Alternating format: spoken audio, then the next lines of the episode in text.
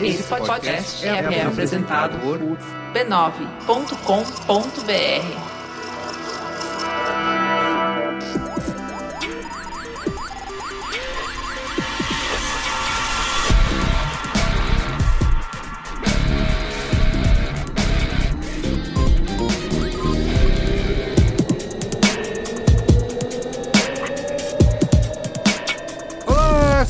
esse é o Braincast número 324.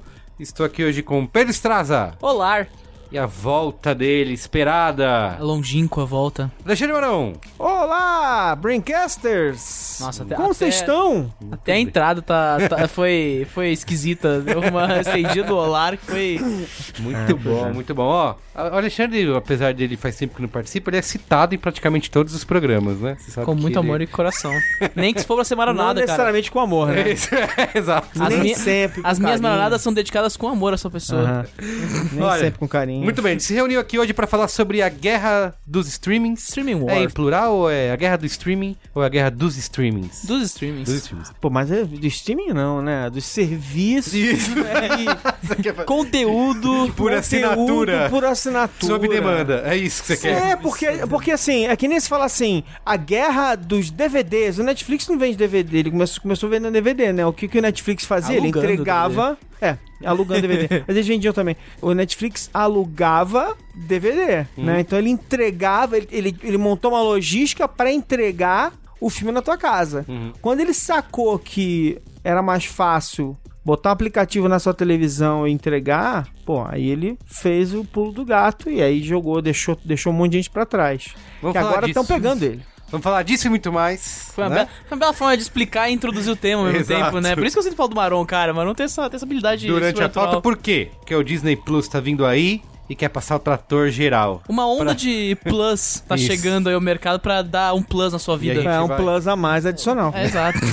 e a gente vai explicar isso aqui hoje. Mas antes, quero aqui ó, lembrar você de ouvir a família B9 de podcasts, tá? Você sabe 9.com.br barra podcasts. E também agradecer os nossos assinantes que fazem parte da Brinquesteria Gourmet, nosso grupo secreto lá no Facebook e também no nosso grupo no Telegram. E para você fazer parte, basta você assinar o Brincast, você pode acessar o URL b9.com.br barra cine. Lá tem todas as instruções e serviços que você pode utilizar para se tornar um assinante, né? Fazer parte da Brinquesteria e Mas- conversar com a gente na, no Telegram. Telegram. O aplicativo mais seguro, Hacker aqui, o aplicativo que está mexendo com as repúblicas, né? Não é só o Brasil, não. abalando estruturas. Exatamente. Nesse Braincast aqui a gente fala sobre o streaming, né? E pra conversar comigo eu trouxe Bia Fioroto, que é a nossa produtora aqui no B9. Olá, Brancasters, produtora e apresentadora. Ah, é mesmo, chique. Ponto de virada. E a Bia, sabe que esse Braincast aqui fala sobre streaming, né? Guerra dos streamings. Isso, e a gente vive uma era que você assiste o que você quiser, na hora que você quiser, quando você quiser, Ouve podcast também a hora que você quiser. do jeito que você quiser, Maravilhoso. né? A hora que você quiser, eu acho a coisa mais mágica. É mágico, né? E você sabia que aprender inglês também pode ser desse jeito? Oh, meu Deus, como assim, Carlos Merigo? Conte-me mais. Você com a sua voz de dubladora. você pode aprender inglês on demand com o Cambly, que é uma plataforma que te conecta na hora com professores nativos, tá? Para oferecer aulas particulares ao vivo por videochamada 24 horas por dia. Então, o segredo, a mágica do Cambly é a flexibilidade. É tipo uma Netflix de aulas, Isso. só que ao vivo. Exatamente. Caralho. Então vamos supor assim que você tem ali, sobrou 15 minutinhos ou meia hora entre um podcast e outro que você tá gravando ou produzindo aqui no B9. Você pode abrir o Cambly no seu celular Aham. e achar um professor na hora pra te dar aula. Pode ser 30 minutos, 60 minutos, 120 minutos. 120 minutos. Se eu tiver realmente, se todo mundo saiu pra almoçar, Isso, exato. eu vou aproveitar esse Você tem tempinho. seu sossego e você pode fazer inglês. Mas aí só tem professor americano ou tem. Não, tem de tudo quanto é lugar. Você pode escolher o seu sotaque preferido. Ah, então se você quiser British, English, Isso. eu posso. E, ai, mate, se eu quiser um sotaque mais australiano, Pode. muito bem. pra chegar Você no... pode dar aula na Cambly, hein, Bia? Se cadastra aí no... Pô, vou mandar lá então o negócio. Você pode escolher também, Bia, É. professor por interesse, por Hum. algum assunto que você goste, o professor também goste. Tipo podcast, Podcast, pode ser. Pode ser, que mais? literatura, Séries de TV. série de TV. Olha aí, tá vendo? E aí já rola um papo. Filmes, filmes do expressionismo alemão, por exemplo. Também. Ok. Dá, dá pra encontrar de tudo. Ciência. Se você ouve, Ciência. ouve o Naru Rodô e, e ouve o Braincast também, curte? pode conversar com um professor que manja de ciência e aí vai ser aquela conversa legal, né? E você pode reservar horários depois, futuramente, com um professor que você mais gostar. Eu posso marcar essa pessoa. Pode marcar. E o legal também do Cambly é que todo o material didático fica disponível, né, para você seguir junto com os professores e as aulas são gravadas. Ou seja, você vai ter tudo ali com as marcações e correções que o professor fizer para você consultar e ter a sua mão sempre que você quiser consultar e para estudar e treinar. Você errou tal palavra. Não errei, não. Errou sim, quer Isso, ver? Tá lá. Entendi. E para demonstrar isso, Bia, Hum, você fez aqui um, vai fazer um compromisso com a nossa audiência. eu vou, eu vou. Eu tô aqui, nesse momento desse spot. Eu não tô no episódio, mas eu tô nesse spot porque eu vou fazer um compromisso. Isso. Eu vou fazer uma aula da Cambly. Aê, muito bem. E aí eu vou voltar No semana que vem semana que vem pra falar sobre isso. e vamos colocar um trecho aqui da sua aula. A gente vai colocar um trecho da minha Vamos aula. colocar- A gente não tinha combinado isso antes, amigo. vamos colocar um trecho. Fala direitinho lá. tá bom, eu, eu gosto, eu topo. Combinado. Tá bom? Então, o ouvinte fica de ouvidos ligados pra semana que vem ouvir a Bia testando o Cambly, ao vivo e a cores. E pra quem é ouvinte do Braincast, tem uma aula experimental grátis, é só você acessar cambly.com, C-A-M-B-L-Y.com, ou então fazer o download do aplicativo, seja pra iOS ou Android, e usar o código Braincast, tá? Certo. Se você faça como eu. Ó, meu sonho falar isso. Faça como eu. Isso. Você vai fazer exatamente isso. Você É. vai se cadastrar, utiliza já o código Braincast, Pô, já, já vou dar aquele negócio, né? O uso do, do cupom. Isso. Bom demais. usa o cupom Braincast, aí você grava a sua aula pra gente Grava. colocar aqui no ar na semana que vem. Certo. tá? Então é isso. Conheça o Cambly, comece a aprender inglês em qualquer hora e qualquer lugar. Cambly.com e utiliza o código Braincast. Ah, muito bem. Então é isso. É Vamos- isso. Vamos pra pauta?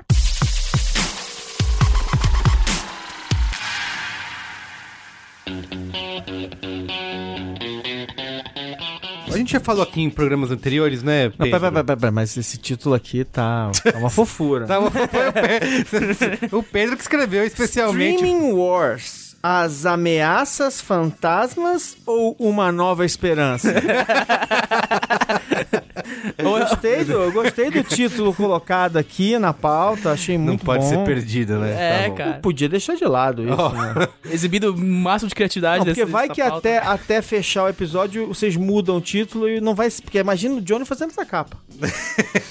Eu acho que pode ser alterado, tá? Até o É, fim. então, Ah. isso aí. Ó, a gente já fez alguns programas aqui, o Marão inclusive esteve presente em alguns deles, sobre essa guerra, né? Braincast 153, que foi TV versus... Como é que era? Streaming. Era maratonar ou... Ou serialização, ou né? serialização. Isso, Futuro da TV. Ah, eu estava nesse. É, lembra disso?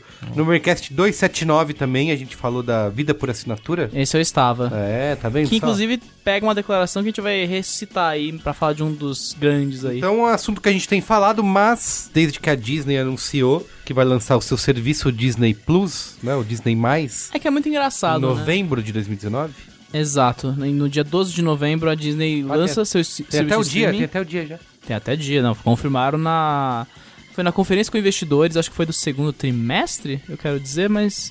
Enfim. É, eles estão fazendo os movimentos no jogo de xadrez há alguns anos, né? Então, é isso que eu queria dizer até. A gente tá querendo fazer esse programa do Streaming Wars, né, já há um, há um tempinho, né, porque essas informações estão rodando já há um, vários meses. Só que, por acidente e coincidência do destino, no próximo dia 8 de agosto, que é coincidentemente a quinta-feira de publicação deste Braincast, completa dois anos do anúncio da Disney do streaming deles. Tudo isso eles anunciaram, já faz dois anos. Dois anos. Caramba. Que eles anunciaram que iam tirar todos os filmes deles do catálogo da Netflix e colocar tudo com e aí a exclusividade no streaming Netflix, de maneira... não fez nenhuma cerimônia pra cancelar todas as séries que eram relacionadas à Marvel, né, e botar bem lá no fundo do... Aquela morte lamentável, né? Isso, foi. do Demolidor, por exemplo, né? É. A Jessica Jones ainda teve um fim, teve uma temporada a mais, né? Enfim, mas assim, é- essa, o anúncio é uma briga, uma guerra que já vinha existindo, né? Com Netflix, o Prime Video da Amazon, Hulu, HBO Go, tentando fazer um negócio é, realmente Pegar vingar. pe- é.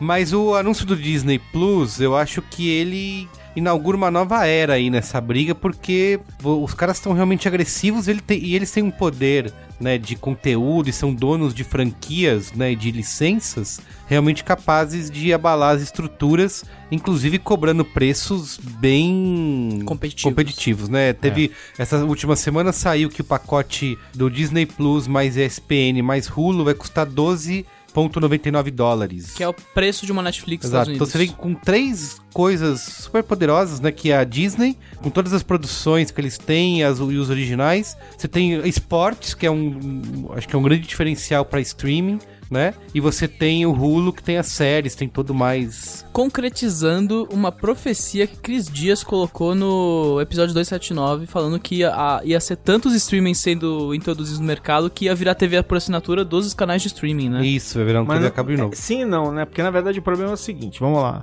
Na verdade, você quando você cria o segmento, aí você vai tendo uma série de entrantes, vai lá bonito. Ai, coisa fofa. Vai tendo uma série de entrantes, né, empresas que vão lançando os seus serviços, e aí ao longo de alguns anos, enquanto você está inovando, né, você vai vendo essa situação. Pô, aqui no Brasil nem tanto, mas até tem outros que a gente nem ouviu falar, né? E aí lá nos Estados Unidos você tinha Hulu, você tem o Netflix, você tem uma, uma- mais, sei lá, mais uma série de. Tem de aqueles nichados, boutique, né? é, tipo é. Crunchyroll, Criterion, Então, né? na verdade, é um movimento de consolidação que se repetiu de alguma maneira em outras situações e agora vai acontecer aqui. Que é assim, você lança, lança, lança, aí sai um monte, aí as pessoas vão comprando um aqui, outro ali e tal, e um dia elas falam, não consigo comprar todos os que eu quero, e aí o preço precisa ser realinhado. E aí você começa a formar pacote. Então, na verdade, a Disney, ela tá virando a página, na minha opinião, né, gente, por favor. A Disney tá virando a página para uma vai- vamos sim entrar numa nova fase, mas é muito interessante que é como se fosse o seguinte, o, o Netflix comparando com filme, né, já que o Netflix gastou bilhões fazendo seriado e Aham. tal, não sei o quê. O Netflix fez tipo, sabe os vilões do Indiana Jones e da Tomb Raider? Ele sempre faz o seguinte, eles deixam o Indiana Jones e a Tomb Raider ir lá, enfrentar todos os perigos e encontrar o tesouro. Quando ela fez É. tudo, ele chega e falou: Haha, eu Tudo quero meu." isso para mim, é tudo meu. Então, assim, o Netflix Bela alegoria. Não é? o Netflix ralou pro melhor e pro pior, inovou nesse segmento, fez os movimentos importantes e agora é hora, como é que é, da gente grande chegar, né? Lembrando Do- que a Disney mais velhos Lembra do rumor da Disney tentando comprar Netflix? Uhum. Né? E rolou isso por um tempo, que eles iam comprar, que não iam. E aí não rolou o negócio e o seu Disney lá olhou e falou: Ó, então nós vamos. Teve, inclusive, teve analista da, da Apple falando assim que a melhor opção pra Apple pra entrar no mercado de streaming era comprar a Netflix. Isso, É, é, isso mesmo. mesmo, é isso mesmo. E eles Então- resolveram Então vamos lá, própria. vamos, vamos fazer uma. Vamos rememorar o que aconteceu, porque é legal pensar Isso. assim: a Netflix, o que, que é a Netflix, por que, que ela é importante e quais foram as batalhas que ela já travou nesse mercado. Ela já ganhou duas. Já ganhou, não, mas ela ganhou uma grande batalha e ela meio que ganhou algumas outras batalhas no meio do caminho. Antes da gente entrar, eu, e que eu acho que a gente tá focando demais no Disney Plus, porque eu acho que existe um, um segundo fator no Disney Plus, que é ele abre uma sequência de lançamentos de streamings no mercado. Porque além do Disney Plus, nós vamos ter até abril de 2020, até o primeiro semestre de 2020, nós vamos ter é, a Apple TV Plus chegando no mercado, que chega no final do ano. Vamos ter o, o streaming da Warner Media, que é o HBO Max. E a gente vai ter o, o- em teoria, o streaming da Comcast, né? Que também vai ser um, um- um player forte entrando no mercado. Não, aí. e vai ter um monte de ator bom, né? Uns- uns- é, um, é, é um streaming que é com cast e tudo, né? Nossa senhora. Maron vive, cara. Maron Mas Returns. esse da Conquest, isso aí não tem previsão de Brasil, né? É uma, é uma coisa mais. É, todos esses, assim, vão entrar primeiro no mercado americano. A Dis- ah, o Disney Plus, que a gente tá falando tanto aqui, ele vai chegar no Brasil no final do ano que vem, De 2020? 2020. Ah, então vai levar mais um ano pra gente pra chegar no Brasil? Exatamente. Com todas as produções que eles anunciaram no. Mas é que tá, já tem, eles já foram espertos. As produções da Marvel começam a chegar no segundo Ano semestre vem, do ano é. que vem. Ah. Eles estão super espertos, eles sabem que tem que chegar impactando nos Estados Unidos. Sim, sim. E eles acumularam uma bilheteria gigante esse ano por um motivo. Dali, dali, dali, torrente. Dali, dali, dali, Você torrente. queria fazer o rememorar. Ah, é, é que assim, é que eu, eu acho que os atores, né, são esses, né? Olha o cast de novo. Os atores são esses no momento, e acho que a gente tem que falar sobre isso, mas é legal não particularizar só, né? A gente olhar para todo o movimento que foi feito e todo, tudo que aconteceu. Porque o Netflix ah, surge né, como uma empresa supostamente se colocou para concorrer num mercado de aluguel de DVD. Né? Ou seja, como providenciadora dos estúdios, né? Ela era um, era um bedel dos estúdios no começo. Enfim, ela, na verdade, de novo, é uma empresa de logística, né? Eles É. tinham que comprar. Total. A, a mágica deles era o seguinte, era... Vamos lá, como é que era antes da, do Netflix, né? A gente... Apareceram as fitas e depois os DVDs, né?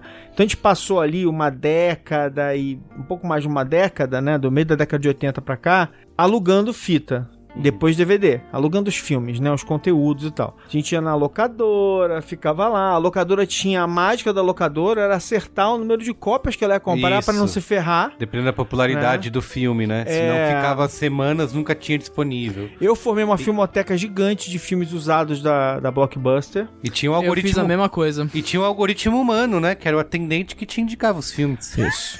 Então, tinha todo esse, esse negócio, aí você pagava, aí, você atrasava, aí pagava a multa, aí as pessoas odiavam pagar a multa. Você que- fazia a sua carteirinha da videolocadora, né? É. Do Sofá. Isso. Isso aí. Então você tinha todas essas coisas acontecendo. A locadora virou uma lojinha lá de comidinha, porque você ia lá, pegava os filmes, comprava umas, uns petisquinhos, um refrigerante, um refresco, e já levava pra casa.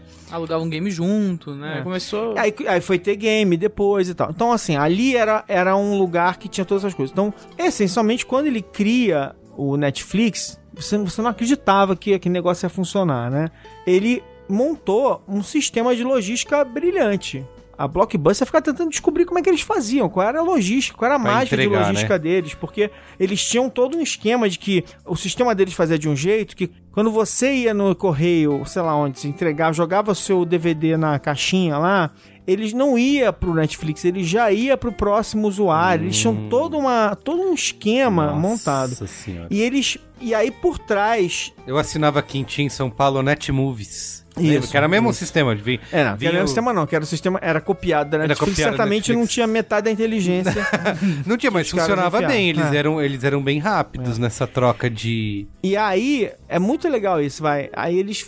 Eu lembro que era assim, ó, só deixa eu contar. Ah. Ó, você botava filmes na sua lista e, e ordenava, né? Isso. E aí eles iam mandando. Se, se o, pró- se o primeiro filme da lista não tivesse, eles mandavam um segundo. Acho que isso é uma coisa que ajuda. Muito legal essa, porque é uma cabeça de engenheiro resolvendo um Isso, problema. é, né? exato. Porque assim, não, Ajudava eu, na não tenho logística. que, eu não tenho que entregar o filme pra você que nem a locadora faz. O que eu tenho que fazer é, eu monto um sistema em que você responde uma série de perguntas, diz o que você quer e a partir daí os filmes vão simplesmente chegar na tua casa e Isso. você fica com eles o tempo que você precisar. Aham. E aí, isso, isso foi genial. E aí, coisas interessantes aconteceram, porque essa inteligência era crucial para que a logística funcionasse, eles gastassem menos, não, ficarem, não ficassem comprando. Você escolhia filme, quantidade de filmes por vez, né? Então você queria ter um filme por vez ou dois por Isso. vez. Ah, você escolheu o plano de dois filmes por vez. Então eles mandavam dois Blu-rays pra sua casa, dois DVDs. E aí só quando você devolvia esses dois, eles mandavam outros dois, né? É. E aí eles tinham uma sacada que foi quando eles começaram a descobrir que as pessoas faziam maratona de seriado, né? Que as Uhum. pessoas compravam as, comp- compravam as caixas. Aí elas passaram a alugar as caixas. As pessoas iam recebendo os DVDs de uma caixa, que eles inclusive chegavam separados muitas vezes. E aí elas iam assistindo. Eles foram vendo que as pessoas assistiam a série no fim de semana. E E, é- eles foram descobrindo isso. E esse foi o pulo do gato, né? Descobrir que É, um o conteúdo é rei. É. Então, assim, tem toda uma jogada de logística. Aí tem uma guerra ferrenha entre a Blockbuster e a Netflix. É mesmo. Que aconteceu Já lá, mais lá do que aqui, a guerra, né? Acho que não É. precisa. Mais é lá do que Uma aqui. vista loja americana, você descobre onde é que tá a Então, Blockbuster. mas isso é, isso é genial, porque eu acho muito interessante da história é assim. Aí a Blockbuster, o que, que ela faz? Ela, ela, ela acha que ela tá no negócio de logística Uhum. e ela entra no negócio de logística. Ela vai tentar disputar o espaço com, Aham. Net, com o Netflix, fazendo o que o Netflix fazia. Então, ah, mon- vamos montar um sistema inteligente pra entregar DVD. Então ela gasta bilhões, ela foi comprada, recomprada e tal, e aí ela tinha umas limitações de cash que ela não podia usar porque ela tava já debaixo de um conglomerado e tal. E aí é muito engraçado que quando eles falam assim, opa, conseguimos agora um sistema sensacional, não sei o que, não sei o que. imagina a cara do CEO quando a Netflix lança o sistema deles de streaming que era era bem ruim no início. Uhum. E aí, de novo, as pessoas falam assim: "Ah, mas essa porcaria nunca vai dar em nada. Claro, porque sempre olha o estado atual e não Uhum. se toca que daqui Total. a um ano vai ser assim, assado. Lá, a internet não tem, não dá pra entregar vídeo per- pela internet desse É. jeito. né? E aí tem uma coisa muito importante, que era uma startup, e o grande pulo do gato deles foi conseguir entregar o vídeo. Então tinha uma, toda uma tecnologia de compressão e de formação de, de, de, de buffer e tal. Em que você, a experiência de ver o filme era muito boa, só que ela era uma experiência que só funcionava no computador no início. Uhum. E aí tem uma nova busca deles, desesperada, por se instalarem em todas as televisões e consoles e qualquer coisa que pudesse tocar e que tivesse conexão com a televisão, eles começaram a, a, a Se tiver uma enfiar. tela, os caras querem botar um Não aplicativo. querem saber. Micro-ondas, Então é, é muito interessante que assim, esta empresa, né? Ela ultrapassou, ela deixou o. a- e, e era uma empresa pequena, não era uma, era uma empresa com capital de, de risco, que depois tinha que ah, começar a prestar conta, tinha que conquistar assinante no meio do caminho. E aí é muito legal, porque no meio do caminho eles vão, eles estão derrotando, né, a Blockbuster, que ela já tá, né, botando a língua de fora, tá sem dinheiro para é porque tem um momento em que eles fazem umas promoções tão absurdas que o, que o cara do financeiro do Net fala assim: é impossível esses caras sustentarem essas promoções, eles vão quebrar, porque é tão cash intense, tipo assim, eles estão gastando tanto dinheiro para sustentar esse Uhum. modelo que eles vão quebrar. Que é engraçado que acontece até hoje essa, essa sensação, né? Acontece Como- com todo mundo. Acontece com todo mundo, né? O próprio, a própria Disney vai fazer algo parecido é, né, no lançamento, que é. Porque quando a, quando a empresa vai, pega tudo que ela tem e fala assim, ó, eu vou vender tudo por R$12,99, ela sabe que vai perder dinheiro durante Sim, X sim. anos, até ela atingir o número de assinantes. É. a gente tem um dado, é, acho que foi no, no começo desse ano, que falaram assim: a Disney vai deixar de ganhar 150 milhões só em licenciamento de produtos, de, dos filmes a outros catálogos, porque era uma grana que entrava continuamente, eles licenciarem para outros streamings como a Netflix. E agora não, eles estão deixando de ganhar esse dinheiro. A própria Globo com o Globoplay falou um negócio nesse caminho que o Marum tá citando, que assim, que eles têm grana pra gastar durante anos pra fazer o Globoplay acontecer, mesmo sabendo que eles vão estar perdendo dinheiro nesse início, cobrando pouco e tal, e, e investindo em conteúdo. Então, eles estão preparados, né, pra É. poder é, viver Tem, essa tem um fase custo de aquisição desses assinantes. Você pode ver, cara, desassinar a Netflix é mole, mas ninguém desassina a É, Netflix ninguém- ainda. É, É, é. muito raro. você Eu vejo algumas pessoas bem isoladas dizendo, ah, cancela. Eu vou dizer, pessoalmente falando, eu, eu assino. tô com três serviços assinados, né? O HBO Go, o Prime e o a Netflix. E aí direto eu fico pensando, ah, será que eu vou. tô usando mais outro, vou cancelar a Netflix? Aí eu fico pensando, pra quê, né? Tipo. Deixa aí, por enquanto não é uma coisa que é, ainda tá pesando no orçamento pra dizer, ah, vou tirar esses 30 reais aqui. É. Até porque tem um fator em casa que é crianças, né? É, pois é. E a criança e, e Netflix infantil é. Não, mas hoje, hoje, hoje, melhor. hoje Netflix é um serviço muito confiável, é, estável, funciona muito bem e tal. Muito, é. O que a gente não pode dizer da Amazon. Nem- é, a exatamente. Amazon, Nenhum a outro Amazon tem a Prime aqui no Brasil do- é muito, muito confusa ainda, Uhum. com título errado. Aí você vai clica num filme, o filme não, tá, não é exibido pra você porque Isso, você e, tá e na a usabilidade é errada. bem. Tem uma coisa na Amazon. Não, e tem filme dublado. Tem filmes, é, filmes, obras é, para adultas que não tem nada a ver com dublado, só tem Não, a eles, eles têm a versão do. Assim, é que Netflix você seleciona é on the go, né? Pra usar o buzzword. Você troca o idioma e a legenda com o negócio rolando. Na Amazon, você tem que sair do filme, ir pro menu, aí lá você escolhe, aí você volta pro filme de novo e aí tá no idioma que você escolheu. Não, mas tem conteúdos que são adicionados só com a opção dublada. Ah, é? Tem isso? Ah, eu exato. não, não, Ah, eu nunca não- peguei. não passei por isso também. É, Mas eu, tec- eu tenho essa, tecnologicamente. eu tenho esse exercício de ficar buscando velharias, velharias que a Amazon Prime tem um catálogo gigantesco de coisas ali. Sim. E, cara, tem muito filme Mas que você olha e só tem uma opção dublada. Tecnologia da Netflix é fantasmagórica, assim mesmo, porque funciona em ququalquer lugar, é super rápido, né? Eles pulam lá, começa lá 0, 1, 2, 9%, pula pro 70% e 100% já tá passando, né? É. Ah, Os outros tem sempre demora, né, pro negócio rolar, é instável, né? Você tem, parece que o negócio é pesado, né?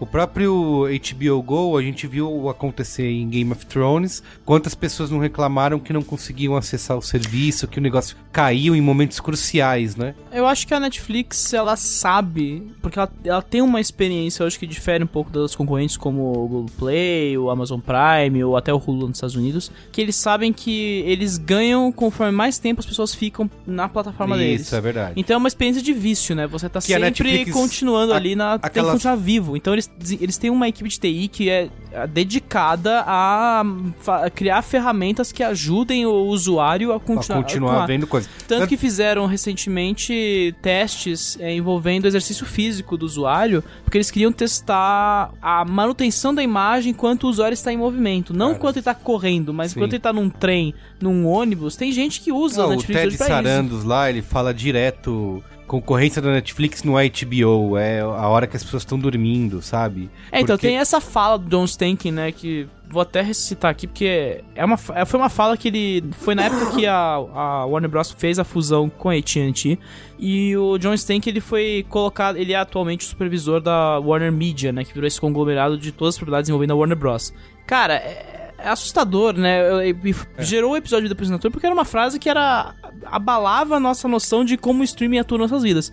Ele falava: são horas ao dia, não são horas por semana, não são horas ao mês. Nós precisamos de horas ao dia. Você está competindo com dispositivos que ficam na- nas mãos das pessoas e ganham suas atenções a cada 15 minutos.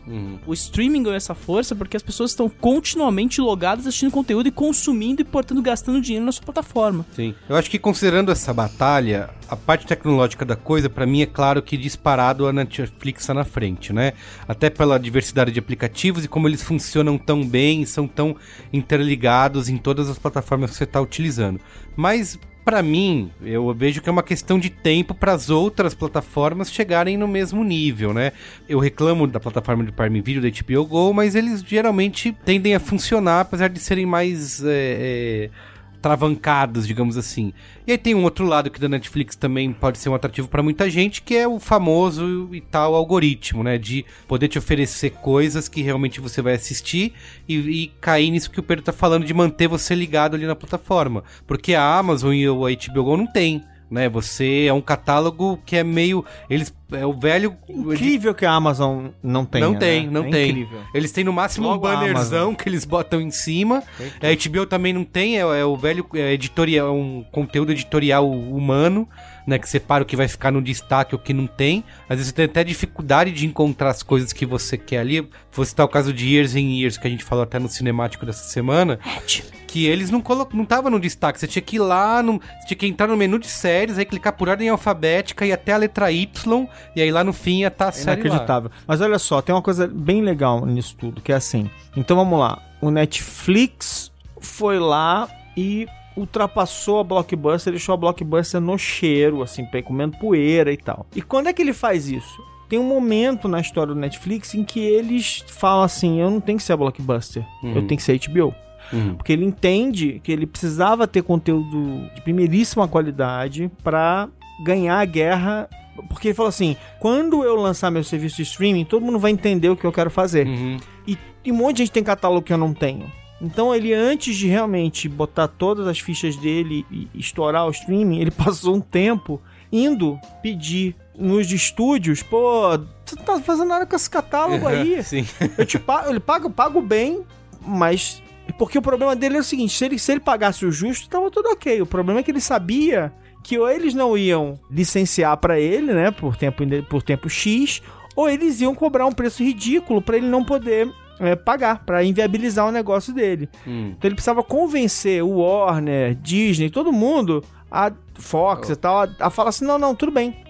Vamos exibir aí, vamos, vamos exibir por X anos e tal, não sei o quê. Então, eh, teve um momento ali em que eles estavam muito frágeis e eles conseguiram fazer. Se feito isso, o próximo passo deles foi começar a criar conteúdo Criar original, conteúdo. que foi um grande diferencial deles eh, durante É, bastante porque tempo. eu acho que tem isso hoje, né? A gente tá entrando nessa questão de cancelar ou não Netflix, porque a Disney tira o conteúdo, outros estúdios tiram, mas eu, na minha visão, eles já têm um catálogo de originais que consegue se sustentar sozinho. Não sei se é o suficiente pra manter a mesma base de assinantes, talvez A não. questão é essa. A gente- Será que este catálogo de originais da Netflix hoje consegue sustentar o preço de uma assinatura e da a, galera resposta, a continuar? pergunta mais fácil de responder no mundo: não. É. Ninguém faz. Eles Porque- vão ter que continuar criando conteúdo Ah, sim. indefinidamente. Uma Não, coisa eu que eu criança- acho, uma coisa Exato. que eu acho que é importante adicionar é que nesse interim deles fazerem acordos com os estúdios, eles descolaram é, acordos muito bons pra eles, porque a Netflix nos Estados Unidos, onde ela ganhou muita força,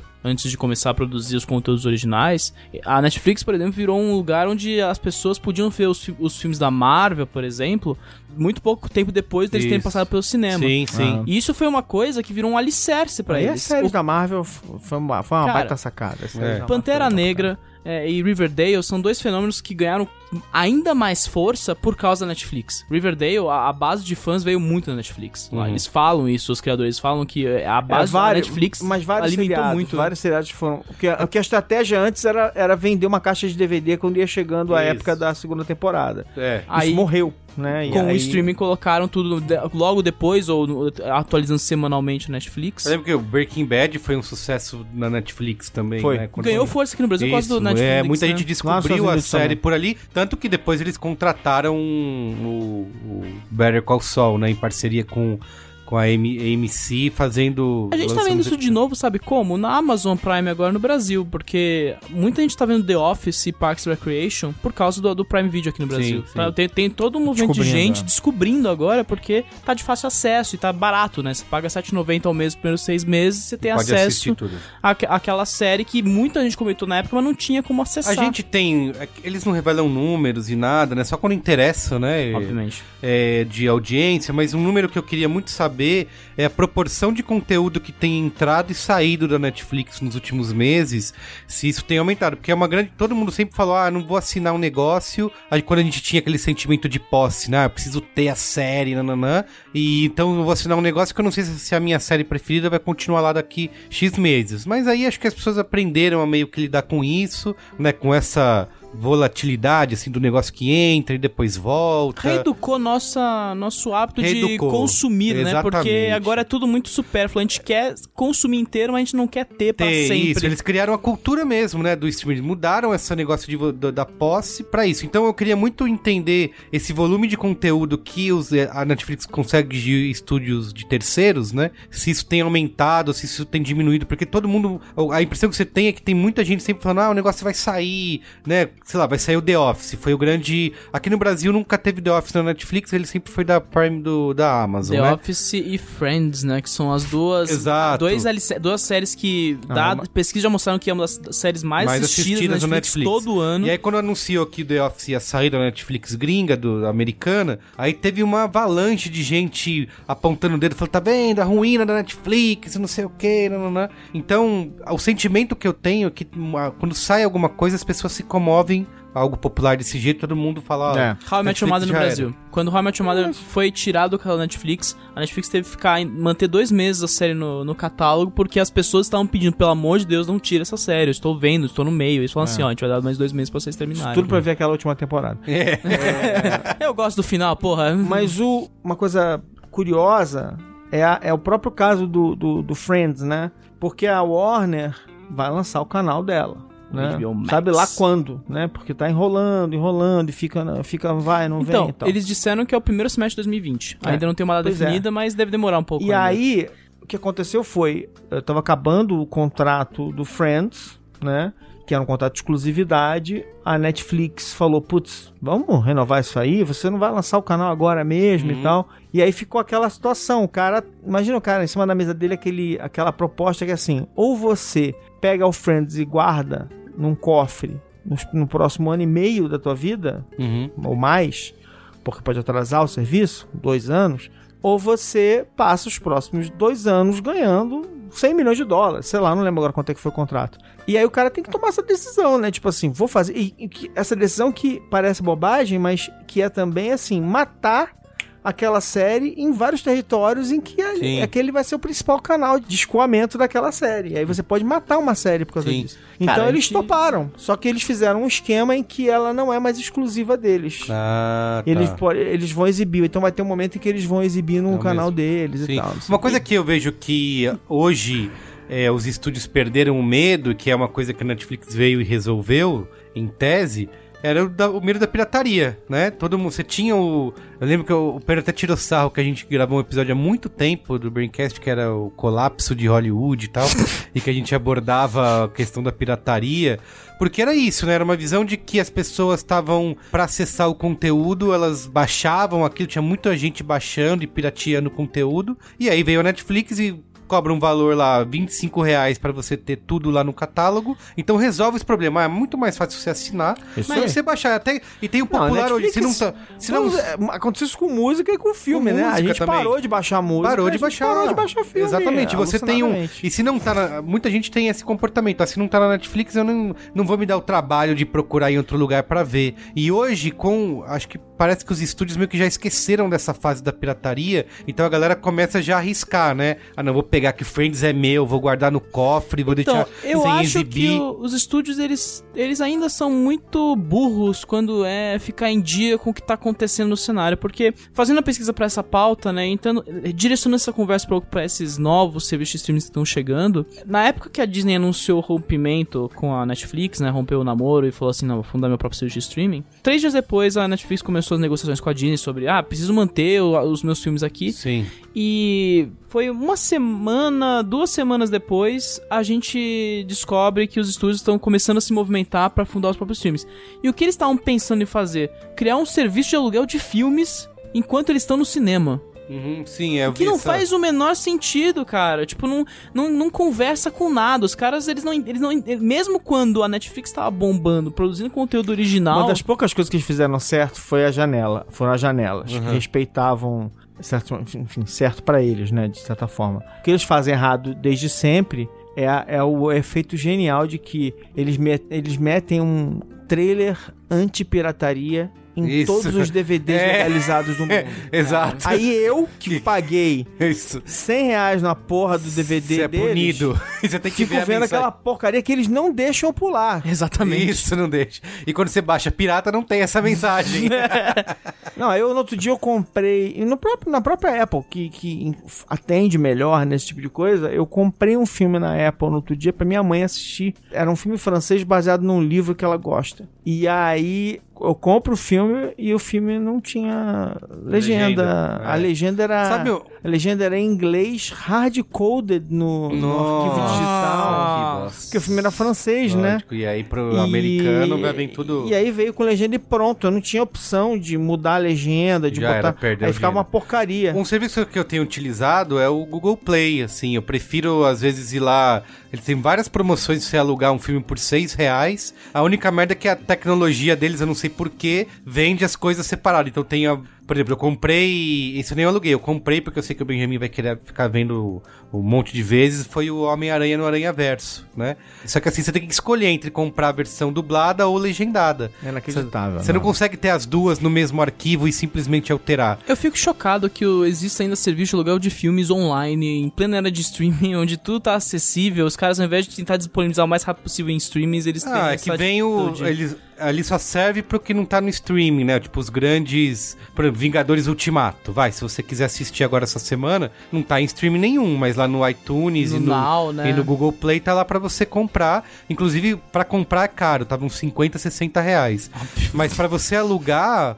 O filme em HD e assistir agora no fim de semana tava acho que 10 reais, sabe? Uhum. Então acaba compensando, sabe? Você, ah, vou, vou piratear esse negócio aqui, baixar um arquivo, buscar legenda, nananã, ou simplesmente aqui na minha TV vou dar um clique e gastar 10 reais, dois cafezinhos. É, o mercado acha um jeito de inserir isso, mas Isso. quando você pensa, né, é meio... É idiota, né? Mas assim, é- eles acharam um jeito de é, É, é- gamificar o, É a, a, jane- chegada é, do filme acho que é a janela, né? Você tem no cinema e tem essa parte onde você precisa pagar pra assistir, que é logo depois. E aí até você tá num streaming da vida demora mais alguns meses, né? Uhum. Tem um, eu falei da questão tecnológica, eu acho que de alguma maneira e, e outra todo mundo pode alcançar né? Até porque muitos profissionais vão saindo da Netflix indo pra outros lugares, mas acho que a principal guerra vai ser travada no campo do conteúdo, Ah, né? sem dúvida. Você tem, a, tem o caso da Disney Plus, tem o caso da Apple, que diz que vai investir um bilhão, não é? Sei lá quantos Estão bilhões. investindo de... um bilhão e já divulgaram que a série C do que é estrela pelo Jason Momoa e o Woodard, que fazem um cenário pós-apocalíptico, enfim, eles estão gastando 15 milhões por episódio na série. É, eu- mas eu vou dizer mais, assim, eu acho que dessa. É que, é, que a, é que a Apple tem muito dinheiro em cash guardado. Isso, é. Mas eu acho que assim, estamos presenciando, né? Porque afinal de contas, como o Steve Jobs morreu no meio do caminho, A Apple perdeu, perdeu o bonde dessa vez, porque Perdeu, não tinha um visionário. Eu acho que a Apple perdeu o bonde, atrasou to- todos os movimentos dela. a- o movimento dela pra televisão é desastrado, é, enfim, mas ela tem dinheiro pra talvez recuperar o tempo perdido e tal. Mas ela está mal posicionada comparando com outras empresas por causa da discussão do conteúdo. A Apple tem sim uma posição muito boa hoje porque tem milhões de computadores, telefones e, e tablets pelo mundo Pra lançar alguma coisa, né? é, que, com pessoas com cartão de crédito dispostas a comprar conteúdo e assistir. tá? Então isso não, não, é, não é ruim, é ótimo que eles tenham isso. Só que com esses preços que essas empresas vão praticar, é muito fácil você assinar uma Disney e começar a ser tragado pelo universo deles e pronto, né? Mas eu acho que tem uma, uma situação que vai acontecer aí, que acontece em todos os mercados, que é, de novo, a gente, a gente vai fazer isso. A gente vai, para que continue sendo viável a gente assinar canais diferentes, o preço precisa ser muito baixo. Se, É. isso- se isso não acontecer, eles vão ter que se reempacotar de novo. Assim. Que é um desafio agora indo pra HBO Max, né? Que já foi, já estão especulando que vai cair na casa dos 16, 17 dólares, que é tipo 4 A gente não volta pra lógica do, da TV a cabo aí, nesse sentido? Tipo, a gente brigou pra separar porque queria assinar, ter Então, só... existem serviços, né? Existe, eu acho que existe Quando uma você somar tudo, fudeu. Dá, Existe dá uma diferença elemental entre esses serviços, né? Que eles têm a fase que é o serviço de streaming, que eu acho que é o caso da Disney Plus, que é o caso desse, da Netflix, da Comcast, talvez, eu acho, pelo que deu a entender o- a disposição deles. E tem o caso dos guarda-chuvas. Os streams guarda-chuvas, que é o caso do HBO Max, que vai ser uma união de todos os Ah, serviços, sim. né? Vai Uhum. ser. Eles vão unir os estúdios com a- os serviços de streaming deles, com a, as É, séries. É a mesma coisa, a mesma coisa que a Disney. A Não, mas Disney e a Apple é um guarda-chuva que vai pegar todos os canais dela que fazem sentido por ser familiares, digamos assim, e vai colocar no Disney Plus. O que não eh, se encaixar nessa definição vai pro Hulu, que é onde eles vão pegar e botar então, o a que Disney não- Plus vai ter o. vai- vem esse guarda-chuva também, o Disney Plus, o Hulu, mais o ESPN Plus. E a Apple TV encaixa nisso também, porque eles. A Apple TV não é um serviço de streaming, né? Ele é uma coalizão de vários outros canais, mais o conteúdo original Então, da Apple, né? O Apple TV É Plus. preciso, pois é, mas é, mas de qualquer maneira, se eles estão se posicionando dessa maneira, né? Como é que faria sentido para eles, por exemplo, continuarem de mãos dadas com a Apple, apesar de tudo, né? Bom, na verdade, a Apple tem participação na Disney, enfim, seja lá como for, mas tem acordos com a Disney antigos por causa das ações do Jobs? Steve Jobs lá, então eles tinham uma boa relação e tal. Mas quando você vê esse modelo, porque, por que, que funcionava até aqui? Porque essencialmente o iTunes se colocou como uma locadora e uma, uma locadora de filme à moda antiga. Uhum. Ele vendia e alugava filme Sim. E vendia música, né?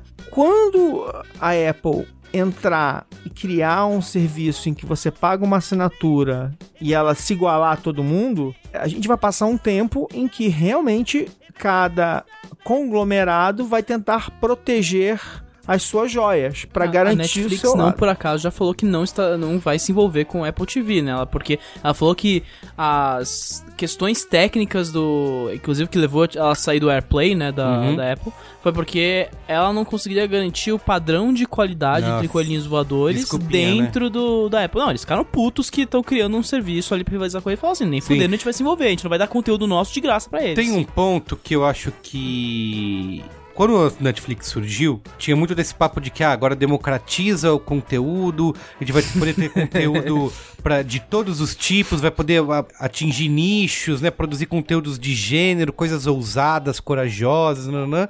E pra- época a gente a gente achava que a Netflix não ia- nunca, nunca ia cancelar nada, né? Isso, e aí a gente vê hoje, tá rolando um movimento inverso, né? Deles investindo cada vez mais em coisas que têm apelo pra massa, né? A própria Apple, é, quando anunciou, ela tá contratando aí as produtoras pra produzir conteúdo e elas já- e a Apple já pediu pra não ter sexo gratuito, violência à toa, é uma coisa realmente pra A própria É, Netflix popular, né? começou vai, recentemente numa reunião de investidores, o, o Ted Santos falou assim: a gente vai parar de fazer comprar filmes que são apostas arriscadas e começar a comprar filmes que sejam apostas Pois seguras. é, aí você virou. É, o- tudo que a gente reclamava do cinema, que só aposta em coisas seguras, tipo só blockbuster que vai dar grana, Não, mas agora no streaming você tem um canal pra distribuir todo esse conteúdo Tá, ousado eu- e eu- corajoso. Assim, desde que, desde que é que a gente tem outros problemas pela frente que são discussões sobre economia que não entram nessa no escopo da gente aqui, mas É, por enquanto, né? Porque Não, é né, bom nesse- lembrar. não, nesse- nessa discussão aqui, mas tu fala assim: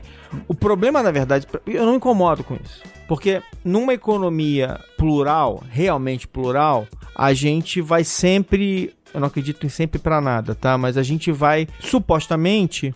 O que vai acontecer vai ser o seguinte: os grandes estúdios ficam anódinos, porque só, só querem fazer aqueles filmes Sim. sem um monte de coisa, e isso abre uma brecha para que outras pessoas, no mercado em que produzir filme é mais barato, distribuir ficou mais barato e tal, a gente vai ter de novo uma renascença criativa de pessoas que acham isso um saco e vão fazer, e vão criar suas alternativas e tal, não sei o quê. Se os ciclos econômicos se repetirem minimamente. A gente não sabe se eles vão se repetir como, como antes, porque a gente sabe que o que a gente sabe é que a gente não sabe o que vem pela frente. Tem. Entendeu? Não, é- Adorei, adorei. É. O que a gente sabe é o que a gente, que a gente não sabe. é, que a gente não sabe, porque, pela primeira, porque assim, vamos dizer assim, até uns anos atrás, eu acreditava na repetição de certos ciclos de forma bem, bem clara. Assim, não, a gente vai, isso aqui vai acontecer assim agora, porque aconteceu aqui, aqui, aqui. Em geral, acontecia. Só que a gente está num momento agora em que os postulados de antigamente começam a ficar, a ser colocados em questão. Eu não sei se as pessoas vão continuar tendo como criar filmes independentes e ganhar dinheiro com eles nos modelos antigos, entendeu? Porque a gente não sabe pra onde esse negócio tá indo mais. A gente tá vendo, por exemplo, não por acaso, né? As pessoas estão vendo menos filmes. Esses filmes que seriam os filmes indies de antigamente, ninguém vai ao cinema pra ver mais, cara. É, As pessoas só vêm em casa. O cinema. Mudou completamente o O mercado. circuito distribuidor, é, recentemente, ele foi amassado em dois extremos. A gente tem as super produções, né, que são os blockbusters, e tem as produções minúsculas com orçamento reduzido, né? Isso, os coaches indies, né? Todo esse médio E o orçamento... meio fica, não vai, né? Não, todo esse médio orçamento foi pro streaming agora. E todo esse médio orçamento tá dominando os streamings. Comédias românticas vão virar o, a- o carro- os carros de batalha na frente, porque Tá, vocês eu- vão trazer a galera pro Eu, streaming. eu, né? eu acho o seguinte, tá? Eu não diria que eu sou otimista, né? Mas eu, eu sempre gosto de, de lembrar para as pessoas o seguinte, que em geral, né? Se você pega um filme e exibe ele duas ou três ou dez ou vinte vezes na TV aberta, por exemplo, depois que ele sai da, que acaba a fase de ineditismo dele e tal, cara, qualquer filme já foi visto milhões de vezes mais na TV aberta do que ele foi visto no cinema, né? E assim vai. Então, o, o problema, de novo, a gente entra na discussão de, de modelo econômico, assim, tipo, quem paga, quanto paga, e assim, as pessoas vão conseguir recuperar a grana de fazer um filme, por exemplo. Supostamente, a gente tem agora ferramentas de produção que vão baratear a criação e que faz com que você consiga fazer filmes muito mais baratos do que antigamente. Então, é uma discussão importante, por quê? Porque o Netflix realmente colocou na mesa, né, a ideia de que você faz um filme como Roma e lança no É. Netflix. Uhum. E o filme vai lá ganhar o Oscar, entendeu? Ao mesmo tempo, eles sofreram um pouco com isso e agora estão considerando seriamente fazer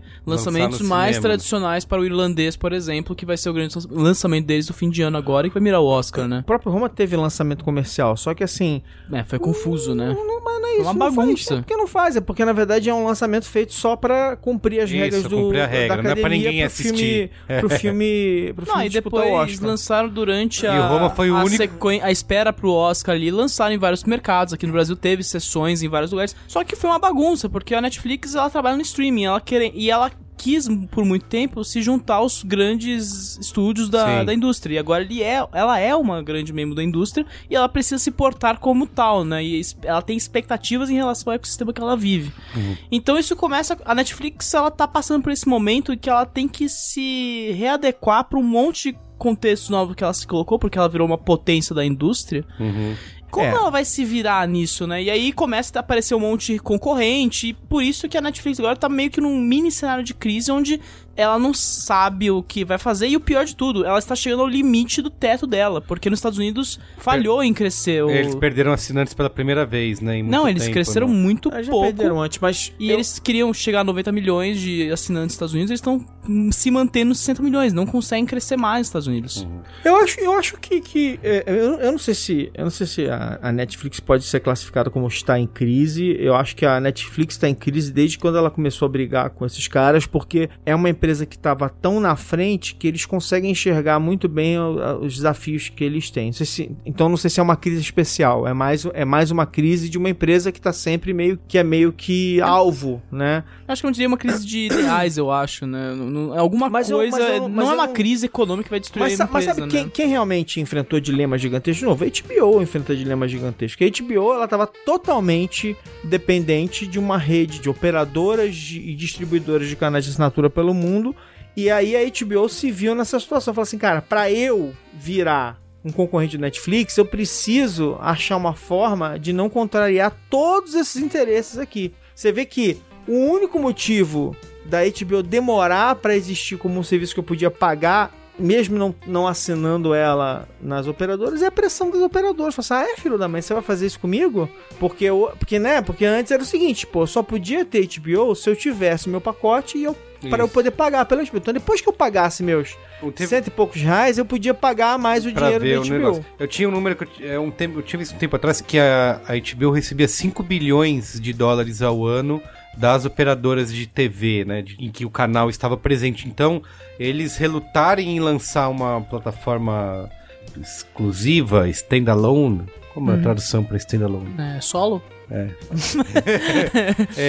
eles estariam aí é, é, minando essa grana, né, que vem dessas dessas Mas ao mesmo empresas, né? tempo, esse mercado tá em crise há muito tempo já, a TV por, a TV por assinatura, né? Ela está se O mercado está se reduzindo cada vez mais. Agora o streaming ganhou muito mais tempo. Aí chega a AT&T, né, depois dessa fusão com a Warner e fala assim, velho, não adianta mais ficar contemplando esse cara. A gente tem que lançar um serviço de streaming pra ganhar, Sim. continuar na frente, né? Eu queria falar do caso aqui no Brasil, especialmente da Globoplay, né? Que tem um. Eles também demoraram um tempo para poder eh, se lançar eh, como um serviço, né? E, e eles sempre orbitaram muito conteúdo da TV, né? O que passa na Rede Globo no canal estaria disponível ali na Globoplay. E agora eles estão cada vez mais se libertando disso e investindo em conteúdo original para dentro do, do serviço. E ao mesmo tempo licenciando, Licenciando, séries e exato. filmes com exclusividade. Acho que na Mas de novo, porque na Apple o modelo é diferente, né? Hum? Eu- na, Apple, ou, na Apple até que ou você pagava ou você alugava. Uhum. Ou você comprava ou você alugava um conteúdo. Então você é tranquilo você deixar quando os modelos são diferentes o suficiente, porque você não está concorrendo com você mesmo. Uhum. É, assim, a Globo chegou tarde, né? E a Globo sempre vai enfrentar um problema que é o fato de que a Globo é uma empresa do Brasil. Uhum. E ela vai estar sempre limitada ao território brasileiro, ou então a brasileiros que estiverem fora do Mas país. você não acha que o. Eles têm essa marca, né, consolidada no Brasil, já fazem parte da cultura brasileira e tem. Eu acho que eles têm um poder de produção de conteúdo que pode ser um. um- uma chave de sucesso para eles. as novelas né? deles vivem sendo Exa- exportadas para Exatamente, o resto do as mundo, né? novelas, né? A partir do momento que eles começam a produzir minisséries com um elenco, né, com que a Globo tem exclusiva para Globoplay, acho que talvez começa é... Eu acho que o truque da Globoplay vai ser. Se ela quiser se expandir, né? Porque eu acho que na verdade, nesse momento, ela precisa se firmar de vez no mercado de streaming brasileiro. Mas se ela quiser ir no futuro e ir pro exterior, eu acho que ela precisa arranjar um jeito de encontrar uma posição dentro do mercado de streaming no exterior. Porque eu não sei, cara. Não sei se as novelas. Que o Maru- eu concordo que com o são Marão. exportadas. Se exportar, se poderiam- isso banca uma, uma implementação dessa plataforma é, é fora do país, É, o- né? o, problema dessas empresas é o seguinte, cara, olha só, vamos lá. Aqui no Brasil, a marca Globo vale muito, tá? Então as pessoas pagam pra ter acesso ao conteúdo da TV por demanda. Legal, legal, beleza. Quando o que acontece em seguida, e, e é, e é porque é tão difícil enfrentar essas marcas americanas, é assim, cara, ninguém sabe o que é Hulu aqui no Brasil, mas Uhum. pode ter certeza de que a Disney comprou, ela vai fazer um esforço Agressivo. considerável pra fazer você saber o que é Hulu nos próximos anos. Ninguém sabe o que é. Assim, tudo bem, todo mundo sabe o que é Disney porque a Disney é Disney, mas assim, Disney Plus, aí vai ter ESPN Plus e tal, não sei. Então, assim, a gente vai ter nos próximos anos esses caras criando esses produtos e tal. Quando você fala a mesma coisa e fala que é a Globo, aí ela enfrenta, e- e eu acho que assim, eu realmente acho que a qualidade das produções da Globo não tem igual no Brasil e não tem igual na América Latina em geral. Eu não acho que os filmes sejam a mesma coisa, mas acho que essas produções, essas Minissérie, minisséries, exatamente. as novelas, os, os especiais, Ah, sob pressão. o jornalismo da Globo é força. absolutamente fantástico, Não, e no volume técnicos que eles produzem, né? É. que quando você olha pra essas mesmas produções de outros lugares, você fala assim, não, não é. Onde eu acho que a gente, que a gente é, fica um pouco ah, pra trás em algumas situações é, é cinema, cinema mesmo, porque o problema dos filmes da Globo Filmes é que eles são muito televisivos, assim, são muito, parecem feitos pra televisão e não feitos pra Globo cinema. chanchadas, então. né? Ah, mas a Então- Globo, se for pegar Globo Filmes, é, eles têm muito mais filmes além desses, né? Uhum. Os próprios filmes, sei lá, pega o Bacurau agora, poderia isso. estrear no streaming daqui três meses, depois de passar Isso, no cinema, que a Globo Filmes também tá Concordo. lançando, né? Mas eu acho que. Então acho que o problema da Globo é chegar em outros lugares, embora o nome seja, inclusive, fácil de falar em outros lugares e tal. assim. Puta, tá... Eu pensei isso também. Mas é chegar em outros lugares, assim, uma marca que a gente fala assim, pô, vou, vou pagar por esse negócio aqui e tal. E aí, realmente, é, cara, a gente tem aqui milhares e milhares de horas de entretenimento pra você, basta você pagar 4, 5 dólares e você assina o nosso canal. Eu acho legal pra caramba, E no Brasil- supostamente... E no Brasil também eles contam muito com o fator nostalgia, né? De gente que pode pagar pra ter acesso ao acervo, É, eu acho né? que a, a o Globo mo- tem três, os humorísticos. três e- pilares, eu diria. Tem as novelas atuais, né? Tudo que você Isso. vê, você pode ver a qualquer hora. sob demanda, exato. Você tem já é a, a no vantagem. fator nostalgia, que são novelas antigas que eles vão colocando. Acho que quando colocaram chocolate com pimenta na, no Globoplay, deu um, deu um estouro, né? Eu não acompanho isso. É, e tem os, E o os terceiro- humorísticos também, né? Que é uma grande força, né? E a terceiro pilar eu diria que são séries exclusivas que eles têm os direitos exclusivos de exibição. Handmaid's Tale, o, o Big Bang Theory É eles mesmo? conseguiram, essas coisas. Ah, né? Mas é? tem as séries deles que, Que também- você assiste primeiro... ah, É, eles estão estreando no Globoplay. séries antes na Globoplay. Sim, Meses antes. Meses antes. Bem Onde legal. nasce, faz, onde nasce os fortes, dois, primeiros- dois primeiros episódios foi exibido antes. aquela Né? assédio, né? Ilha de Ferro. Carcereiros foi exibido. agora, né? Eles estão eles estão sendo espertos em tentar trazer o público deles à televisão pro streaming, né? Então, eles estão eles estão espertos, inclusive E eles têm esse no poder ano, de no- conseguir fazer pessoas que não assinam nada assinarem alguma coisa, E né? eles têm gastado muito em feira de licenciamento, cara. No fim do ano passado eu recebi essa informação de que, tipo, eles gastaram uma grana violenta pra comprar muito filme, eles pra ter É, mas sempre compraram, né? Enfim, acho que, de novo, a vantagem de qualquer um desses caras sempre vai ser ter escala, né? Uhum. Então, é, Escala global. Hum, escala global. É, e, cara, e se a coisa ficar quente, a gente pode falar que eles estão fazendo aquecimento global também. é, É por isso que o Barão marou, cara. É.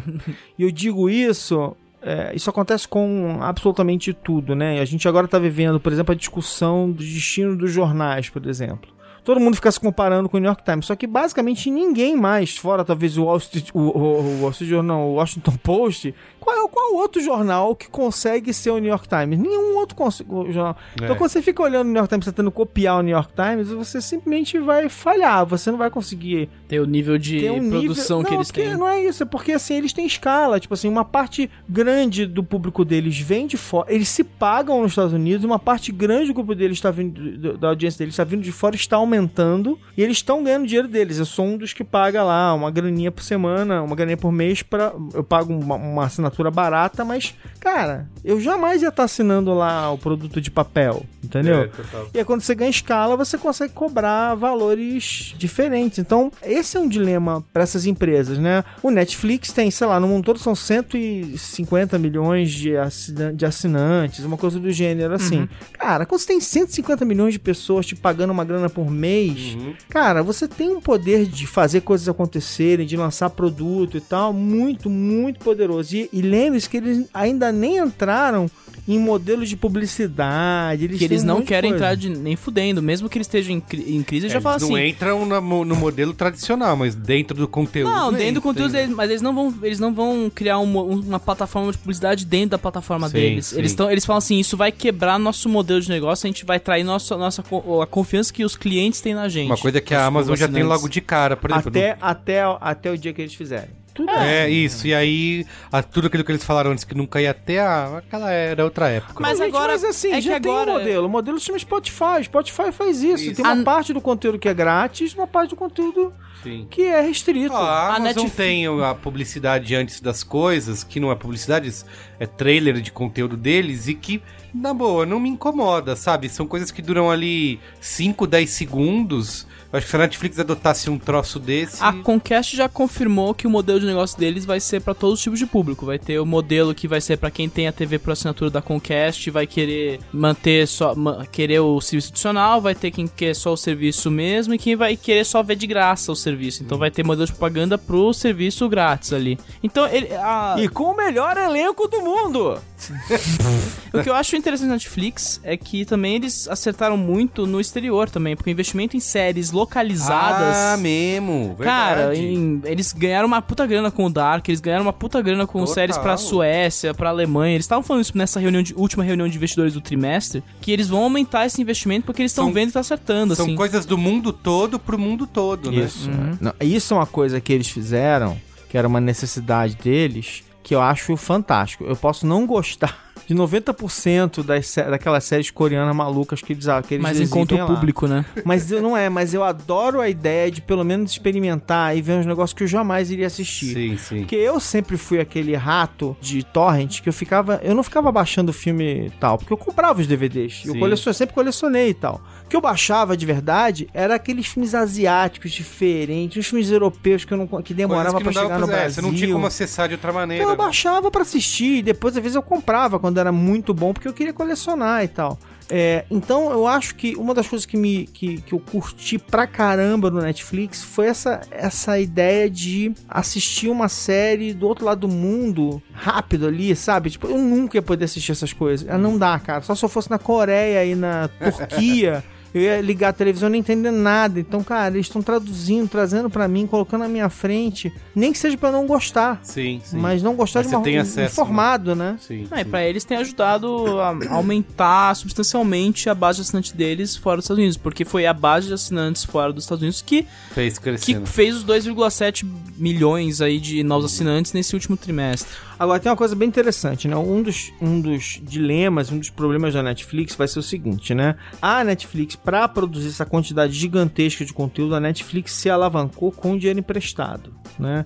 Esse dinheiro eh, não existe para sempre. Essa base conquistada por ela não consegue sustentar esse nível de produção. Que é porque eles escondem os dados de audiência, porque eles sabem que se começar a divulgar esses dados, eles vão começar a perder a credibilidade entre os investidores ali, né? Mas eles, por exemplo, no, agora no Casa de Papel 3, né? Uhum. Eles divulgaram que 43 milhões de contas ao redor do É, mundo. quando tá indo bem, claro que eles vão divulgar, né? Porque Sim. eles querem falar assim, ó, investidor, Mas se a gente cons- continue investindo na gente. Mas a gente consegue ter um parâmetro por aí, né? Tipo, ah, se eles estão comemorando esse número, então a gente sabe que esse é uma, um- Uhum. É, uma a gente- métrica de sucesso. A gente né? soube que o Stranger Things foi um puta sucesso quando a gente ele quando compararam com outros dados de outras séries, né? Ali que, que eles falaram que tinha sido um puta sucesso e o caralho, né? Realmente Stranger Things foi acima do, da, da média, né? Uhum. O problema da Netflix hoje também é que eles precisam saber como equilibrar conteúdo ao longo do ano, né? Porque isso foi meio que quebrou eles no último trimestre. Eles não tiveram nada além de Stranger Things de grande impacto nesse último trimestre. É,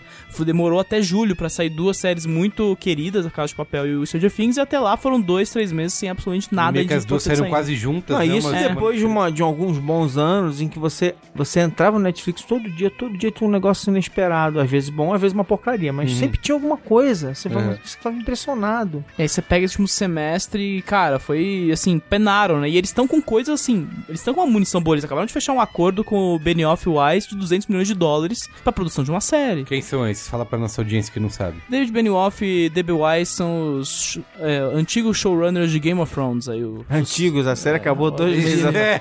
É passado, né, gente? Tem que deixar pra trás aquela porcaria. Vai ganhar o M? Vai, mas deixa eu esquecer. Tem mais algum ponto que vocês querem trazer antes de fazer uma pergunta final? O Netflix foi lá se enfiou na frente da Blockbuster e auto-blocou a Blockbuster, Uhum. né? Ela foi Netflixed, né? Aí quando todo mundo achava que a Netflix ia naufragar com essa aposta do, do, do streaming, não porque não fosse, não fosse o futuro, mas porque era muito difícil de realizar do tamanho que eles eram, né? Eles foram lá e fizeram, né? Construíram uma operação eh, multibilionária e com, com e com milhões e milhões e milhões de assinantes e conseguiram se tornar uma HBO, né? Tipo, eh, a HBO é uma, é uma marca importante, mas assim, o próprio HBO Go te mostra como a HBO, assim, desculpa, não tem a menor condição. Como é hoje, e eu adoro várias séries da HBO, mas nesse momento, por, por pura e simples questão de quantidade de conteúdo, Isso, ela não tem como Eu vou, enfrentar. eu até, eu vou te falar do, do meu ponto lado pessoal aí, que de todos os três serviços que eu assino é o mais dispensável, assim, né? Apesar mais de. básico que a programação de uma tripulação de TV de assinatura. Exatamente, Isso, porque, porque é um apesar de canal eu- só. Isso, Exato. apesar de eu querer ter aquele conteúdo ali, porque tem chama- muita. Eu, quando eu vejo o acervo da HBO, tem muita coisa ali que eu que passou durante a vida, eu não vi eu quero, e eu quero ver. Mas ele vai ficando ali, eu tô Isso. pagando todo mês e o negócio tá parado lá, porque um dia eu vou chegar naquele É. acervo ali e vou ver. Então, Então, Por que o é serviço da, da Warner vai chamar HBO Max? Então, mas aí Porque é o máximo da experiência, Então, né? Mas aí a HBO, como a, o repositório eterno, vai, digamos assim. das séries da HBO. Eterno enquanto dure. Não, de, de muito mais conteúdo, de séries, de várias. é, é, de- do conglomerado.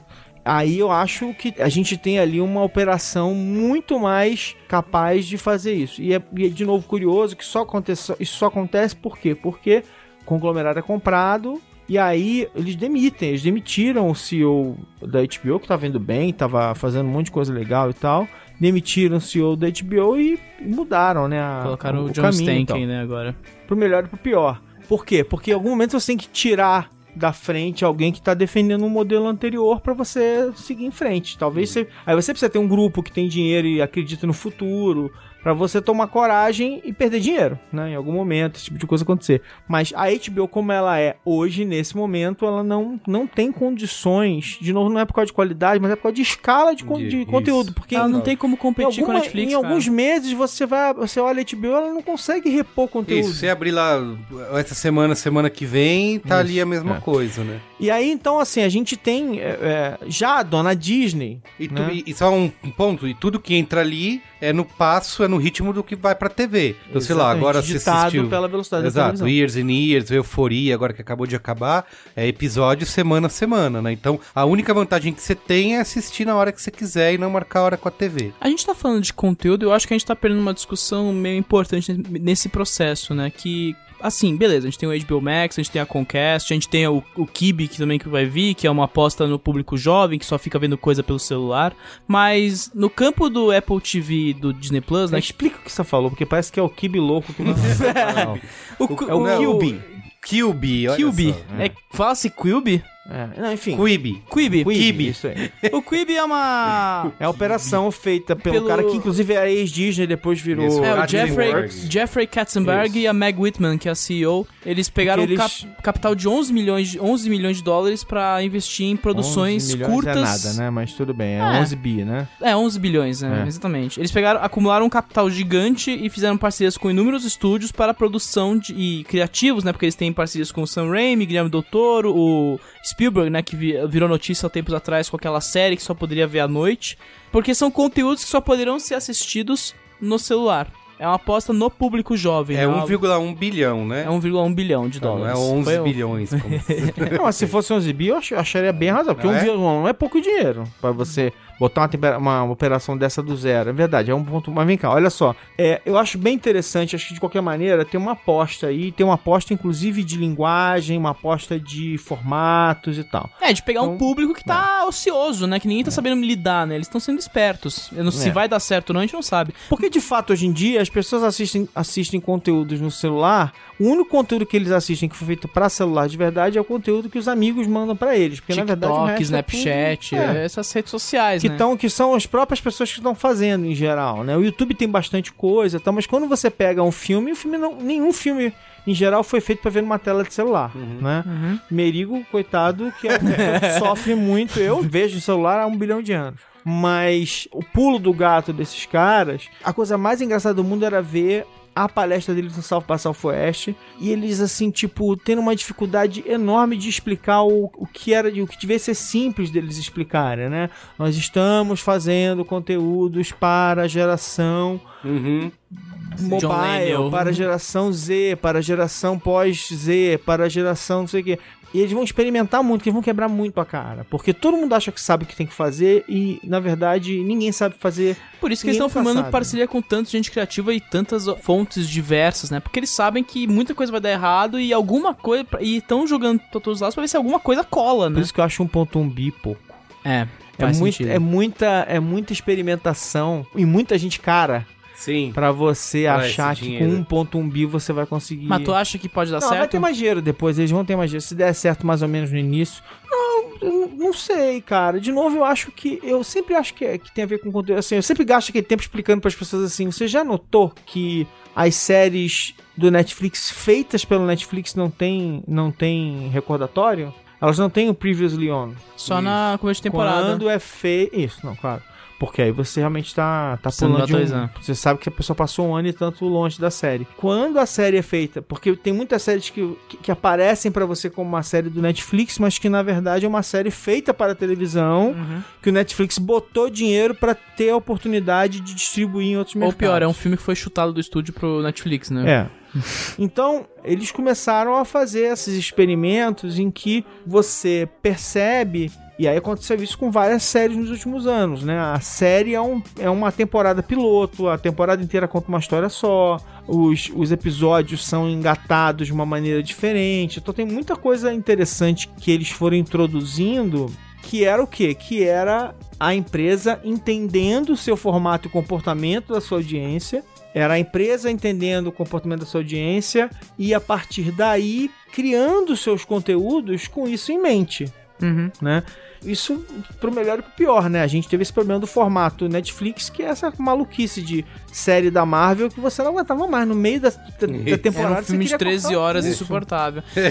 Mas então, voltando nessa questão de conteúdo, né? E voltando ao que eu queria até, a discussão que eu acho que a gente tá perdendo, é que como os dois imediatos agora são o Apple TV Plus e o Disney Plus, né? São os, os maisinhos que entram no mercado. E com eles vem uma, uma disputa de território ali que no fundo envolve meio que a disputa que pega o, o, o ramo do cinema e das séries hoje, né? Do audiovisual como um todo. Que de um lado a gente tem a Disney apostando acima de tudo nas marcas que ela tem. Então você vai ter a série de Star Wars, você vai ter as séries do MCU, você vai ter a, o remake live action de o Vagabundo, você vai ter a- os derivados de Mons S.A. e High School Musical. E do outro você tem a Apple TV que tá investindo em gente criativa. Tá investindo em série do Shyamalan, tá fazendo a série do Spielberg, tá pegando a, a série que vai, vai reunir o Reese Witherspoon com o Steve Carell. Tipo, uma galera muito criativa, é muito forte ali dentro e, e eu, e eu acho que é uma discussão importante, tipo, quem... é- Eu acho uma discussão importante quem foi que teve coragem de dar dinheiro pro Shyamalan de novo. Eu acho Ei, importante.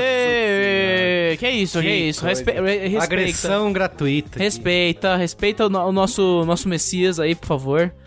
Mas é isso, entende? Com- é, em que, qual é o ponto ali? Quem pode triunfar? Vai ser a marca ou vai ser o, o diretor ali? Sim, sim. Por- É, é que, que isso tá linkado com a última pergunta que eu queria fazer a vocês, que é até falando pessoal mesmo, assim, se vocês se comportaria na vida de vocês assinar dois, três, quatro serviços diferentes de streaming, né, Pra poder acompanhar tudo ao mesmo tempo, ou de repente assina um, vê um pouco ali, cancela, assina o outro. As pesquisas indicam que não. Que não. Que não.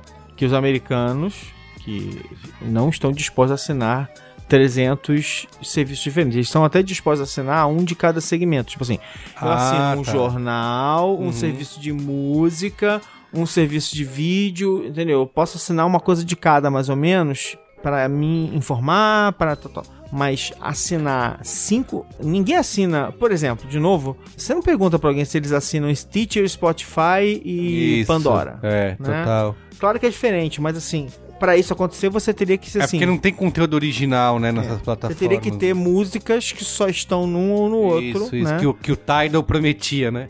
Então, a, a gente vai, eu acho assim, eu não tenho dúvida de que os conteúdos exclusivos vão ser grandes diferenciais.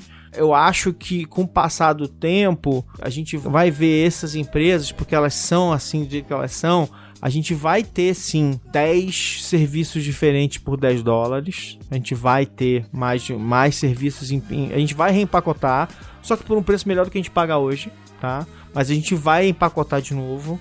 É, provavelmente, de repente, sei lá, uma, uma empresa como a Disney pode perfeitamente fazer o seguinte: olha para todas as boutiques ao redor Uhum. e fala assim: vem comigo. Quanto é que você tá ganhando? X.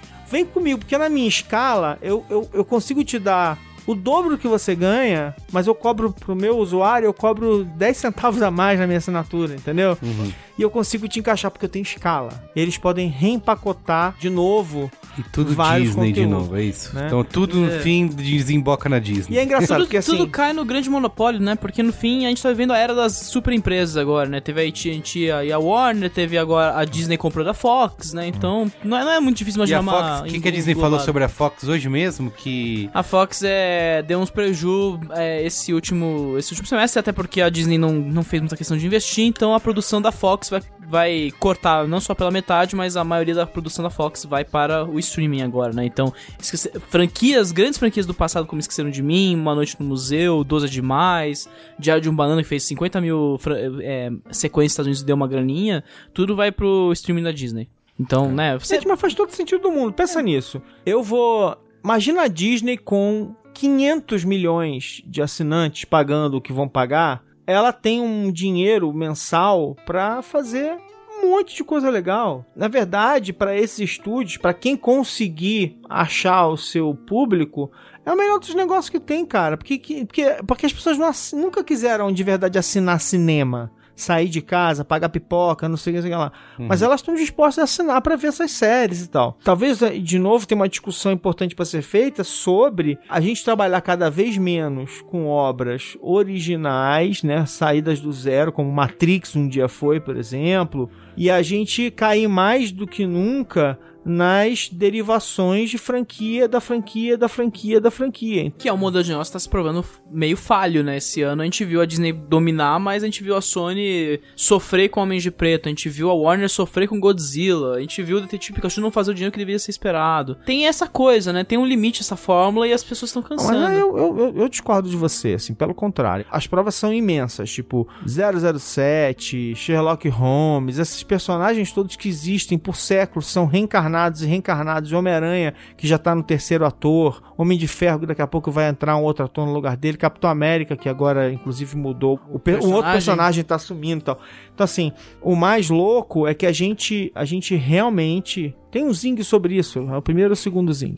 A gente realmente saiu de um mundo em que a gente cultuava os superastros e a gente agora a gente cultua franquias mais do que nunca. A gente sempre cultua Total. elas. Sim. Mas a gente cultua franquias e o efeito disso, talvez o efeito disso interessante seja o seguinte: quando que a Julia Roberts ia topar fazer Homecoming? Se, se não fosse agora, em que Quando é que a Angelina, to Angelina Jolie ia topar fazer Eternos? Então, assim, tem uma coisa aí que é, é porque Eternos é até sacanagem, porque Eternos é um negócio que ela não ia querer fazer antigamente, embora ela tenha feito Tomb Raider, né?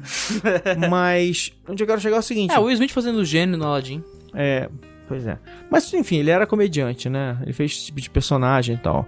A gente esquece às vezes que o Will Smith originalmente é um, é um bobão, é um bobão no bom sentido, assim. Ah, né? mas cara, ele fez a, a maior da história dele do Aladdin agora, né? Então, tem uma coisa curiosa aí que é assim: acabou essa era dos astros. Você tem aí um ou outro que consegue mover multidões ali, mas não é sempre. Esses astros eram também personagens, né? Porque eles não são o que a gente acha que eles são. Mas a gente vive esse mundo de. A gente quer saber de Homem-Aranha. As pessoas idolatram 007, quando a, a gente- Brie Larson veio pra Comic Con aqui no Brasil, ela é idolatrada porque ela é Capitã Marvel, não Capitã porque ela é Marvel, Brie Larson. né? Então, tem essa situação, né, das franquias sem fim, que todo mundo tal. Então, assim, como é que fica um cineasta como o Del Toro, por exemplo, que ao longo da carreira dele vai criando vários, várias obras originais, né? Onde Uhum. esse cara Total. se encaixa nesse mundo, né? Ele Então, assim, ter um streaming só dele que eu assinaria. a nossa única chance Assine o, de Ki- novo... o Quibi, então, É. porra. A nossa única chance de novo é acreditar que barateia a câmera, barateia os serviços, barateia a distribuição e a gente vai ter pessoas criativas sendo capazes de fazer filmes brilhantes, mesmo num sistema como esse, porque barateou e a criatividade, ela. E as ela... pessoas vão dar um jeito de quebrar o. sair da engrenagem, né? Gente, é, a- até aos- porque a engrenagem vai ser o padrão, como já foi antes e, Uhum. Uhum. ser- e está sendo de novo. Então você fala assim, putz, cara, eu, eu- isso é muito engraçado, assim. É que, de novo, né, a indústria, ela processa e ela aprende, né, com esses caras. Então, eu sempre falava assim, cara, quando eu vejo um filme que eu não sei como vai acabar, eu fico muito satisfeito. Né? Um filme, uma obra e tal, de ficção qualquer, que eu não sei como vai acabar, eu fico muito satisfeito. Porque, e geralmente, quando é que você não sabe como vai acabar? Quando não tem um super astro por trás, quando não tem uma. Quando é uma franquia gigantesca que tem que não sei lá. Aham. Porque ela não tem que sustentar uma, Isso. um monte de coisa. Não Então, tem ela, compromisso com ela nada, pode né? fazer certas coisas que você não imagina. Total. Então a, a sensação dessa imprevisibilidade ela é muito saborosa. Você só consegue ter isso em certas situações. Você não consegue ter isso sempre, né? O sistema é foda. É, Então é é aquela coisa assim, sabe? O Homem-Aranha, agora, agora já não é mais spoiler. O Homem-Aranha no primeiro. Até porque teve filme agora, né? Tava no cinema agora. O Homem-Aranha no primeiro filme dos Vingadores, lá da, do, no terceiro filme, né? O Homem-Aranha morre na cena final, né? Supostamente. Desaparece, evapora. Mas já sente Alguém, fora aquele momento ali que você dá, dá uma coisinha ali, porque você gosta de Homem-Aranha e tal, não sei o quê. Você acreditou que Você realmente... acreditou que o Homem-Aranha ia, ia, ia morrer? Total, Nem por um total. segundo, né, não gente? pode, não tem como, Não né? dá e tal, não sei o quê. Mas a minha questão é, isso vai valer pro streaming? Será que essas marcas vão carregar a Disney pro posto central da mesma forma que ela virou a grande firma bilheteria esse ano? Eu acho que vão. Ou Eu seria a sim. Apple TV apostando em criadores ou o nome do Spielberg vai conduzir porque as pessoas vão começar a falar dessas séries, essas séries vão trazer Não, as pessoas. cara, eu- Eu acho que eu acho que mora aí a, a grande questão, né? As pessoas vão pro que é mais barato, em primeiro lugar, o que eu acho por isso que eu acho que a HBO Max já começou muito Isso, mal. total. Mas em segundo, as pessoas vão pelo conteúdo, né? As pessoas vão falar assim. Eu, eu, É. por exemplo, assinei o Prime Video que eu queria ver American Gods. Não vi American Gods, acabei preso no The Office por. Mas você dois- falou, caso, tipo, meses. R$7,90 durante seis meses, o cara, ah, Exato. puta, vou, vou ver Eu aqui, fiz né? isso. Não, o preço faz diferença, Faz, né? Não vamos muito. ignorar. Total. Depois disso, O conteúdo. você quando você quando você tem preço de verdade, quando você, tem- quando você, quando você cobra mais caro, você tá naturalmente alienando o público mais jovem e buscando o público mais velho, que é quem tem dinheiro pra pagar por esse tipo de coisa. Sim, Então você fica bancar uma vira um- mensalidade, né? É, você vira um produto de um público mais velho. Então, assim, sempre tem, cara, essas escolhas são feitas o tempo todo, assim. O que eu acho, e aí foi por, isso que eu puxei a discussão lá atrás do formato do Netflix, o Netflix mudando e tal. E aí, por isso que eu acho legal a história do Kibe. É, o que Eu eu, também acho interessante o que, demais O que, me, o que me deixa curioso nos próximos anos é o seguinte: é. é, então, sempre tem aquela frase, a- aquela frase do Clay Shirk, né? Que é a história de que as tecnologias só se tornam socialmente interessantes quando elas se tornam tecnologicamente é, Entediantes. entediantes, né? Porque todo mundo tem e aí de repente ela estoura. Então, a prova de que esse mercado meio que estagnou de inovação, celular e tudo, e agora esse, esse mercado de streaming, é que a Disney entrou, né? Quando entra o gigante é porque já foi um monte de coisa feita. É, e inclusive tal. por conta dela que todo mundo começou a se movimentar pra ter um streaming próprio, né? Boa, gente. Então, é isso, né? É isso. Concluindo que, como disse o Maron, Fudeu. tudo que a gente sabe é o que a gente ainda não sabe e o que vem por aí. Eu só sei que, que- fudeu, que a gente vai que vai vai ser uma guerra sangrenta, eu acho, e a gente vai ver, a gente vai ver Inclusive coisas por- tipo o YouTube Premium que desistiu da briga Inclusive antes porque os começar, caras né? são. é, como é que é? Tem ressentimentos, né? Eles são Tipo, tinhosos. Isso, um São. sai do outro, não quero mais aí, então não vou mais ter Isso. meu aplicativo na sua loja. Você não quer mais, foda-se esses conteúdos da Marvel, eu vou tirar tudo e jogar fora. Cara, a gente nem, os serviços nem começaram e já tá tendo briga. A gente já tá vendo esses atritos. Então imagina quando esses serviços estiverem na, no, na- no mercado e, cara, a gente vai ver, sei lá, um repeteco de Nintendo e Sega se Tá, matando nos mas pra 90. concluir, é importante entender o seguinte, tá? A sobrevivência num mundo como esse, que tá todo mundo começando a controlar os canais de distribuição por si só, eles enxergam também que a sobrevivência deles nesse mercado depende deles fincarem o pé. Eles precisam conquistar assinantes, eles precisam criar relações com as pessoas. E aí que a batalha começa. E aí a batalha vai começar. Então, assim, é importante, a briga de preços é, é, é, é poderosa e tal, porque eles sabem que é a sobrevivência deles como conglomerados, criadores de conteúdo, depende deles acertarem esse espaço. E o pior, esse público tem um teto. A gente já tá vendo esse teto acontecer, então não é como se fossem infinitos números. É aí que começa a batalha. Eles sabem que eles têm um número que tem que atingir ali e que não é todo mundo que vai estar querendo os serviços deles. Muito bem. Vamos descobrir daqui mais um tempo, a gente volta É, vamos. um pra- novo- Daqui a pouco a gente tem outro episódio. com o novo report do front a da gente Guerra volta dos... com o ataque dos clones. Isso. ou o Império contra-ataca, né? streamings. Muito bem. É isso? Qual é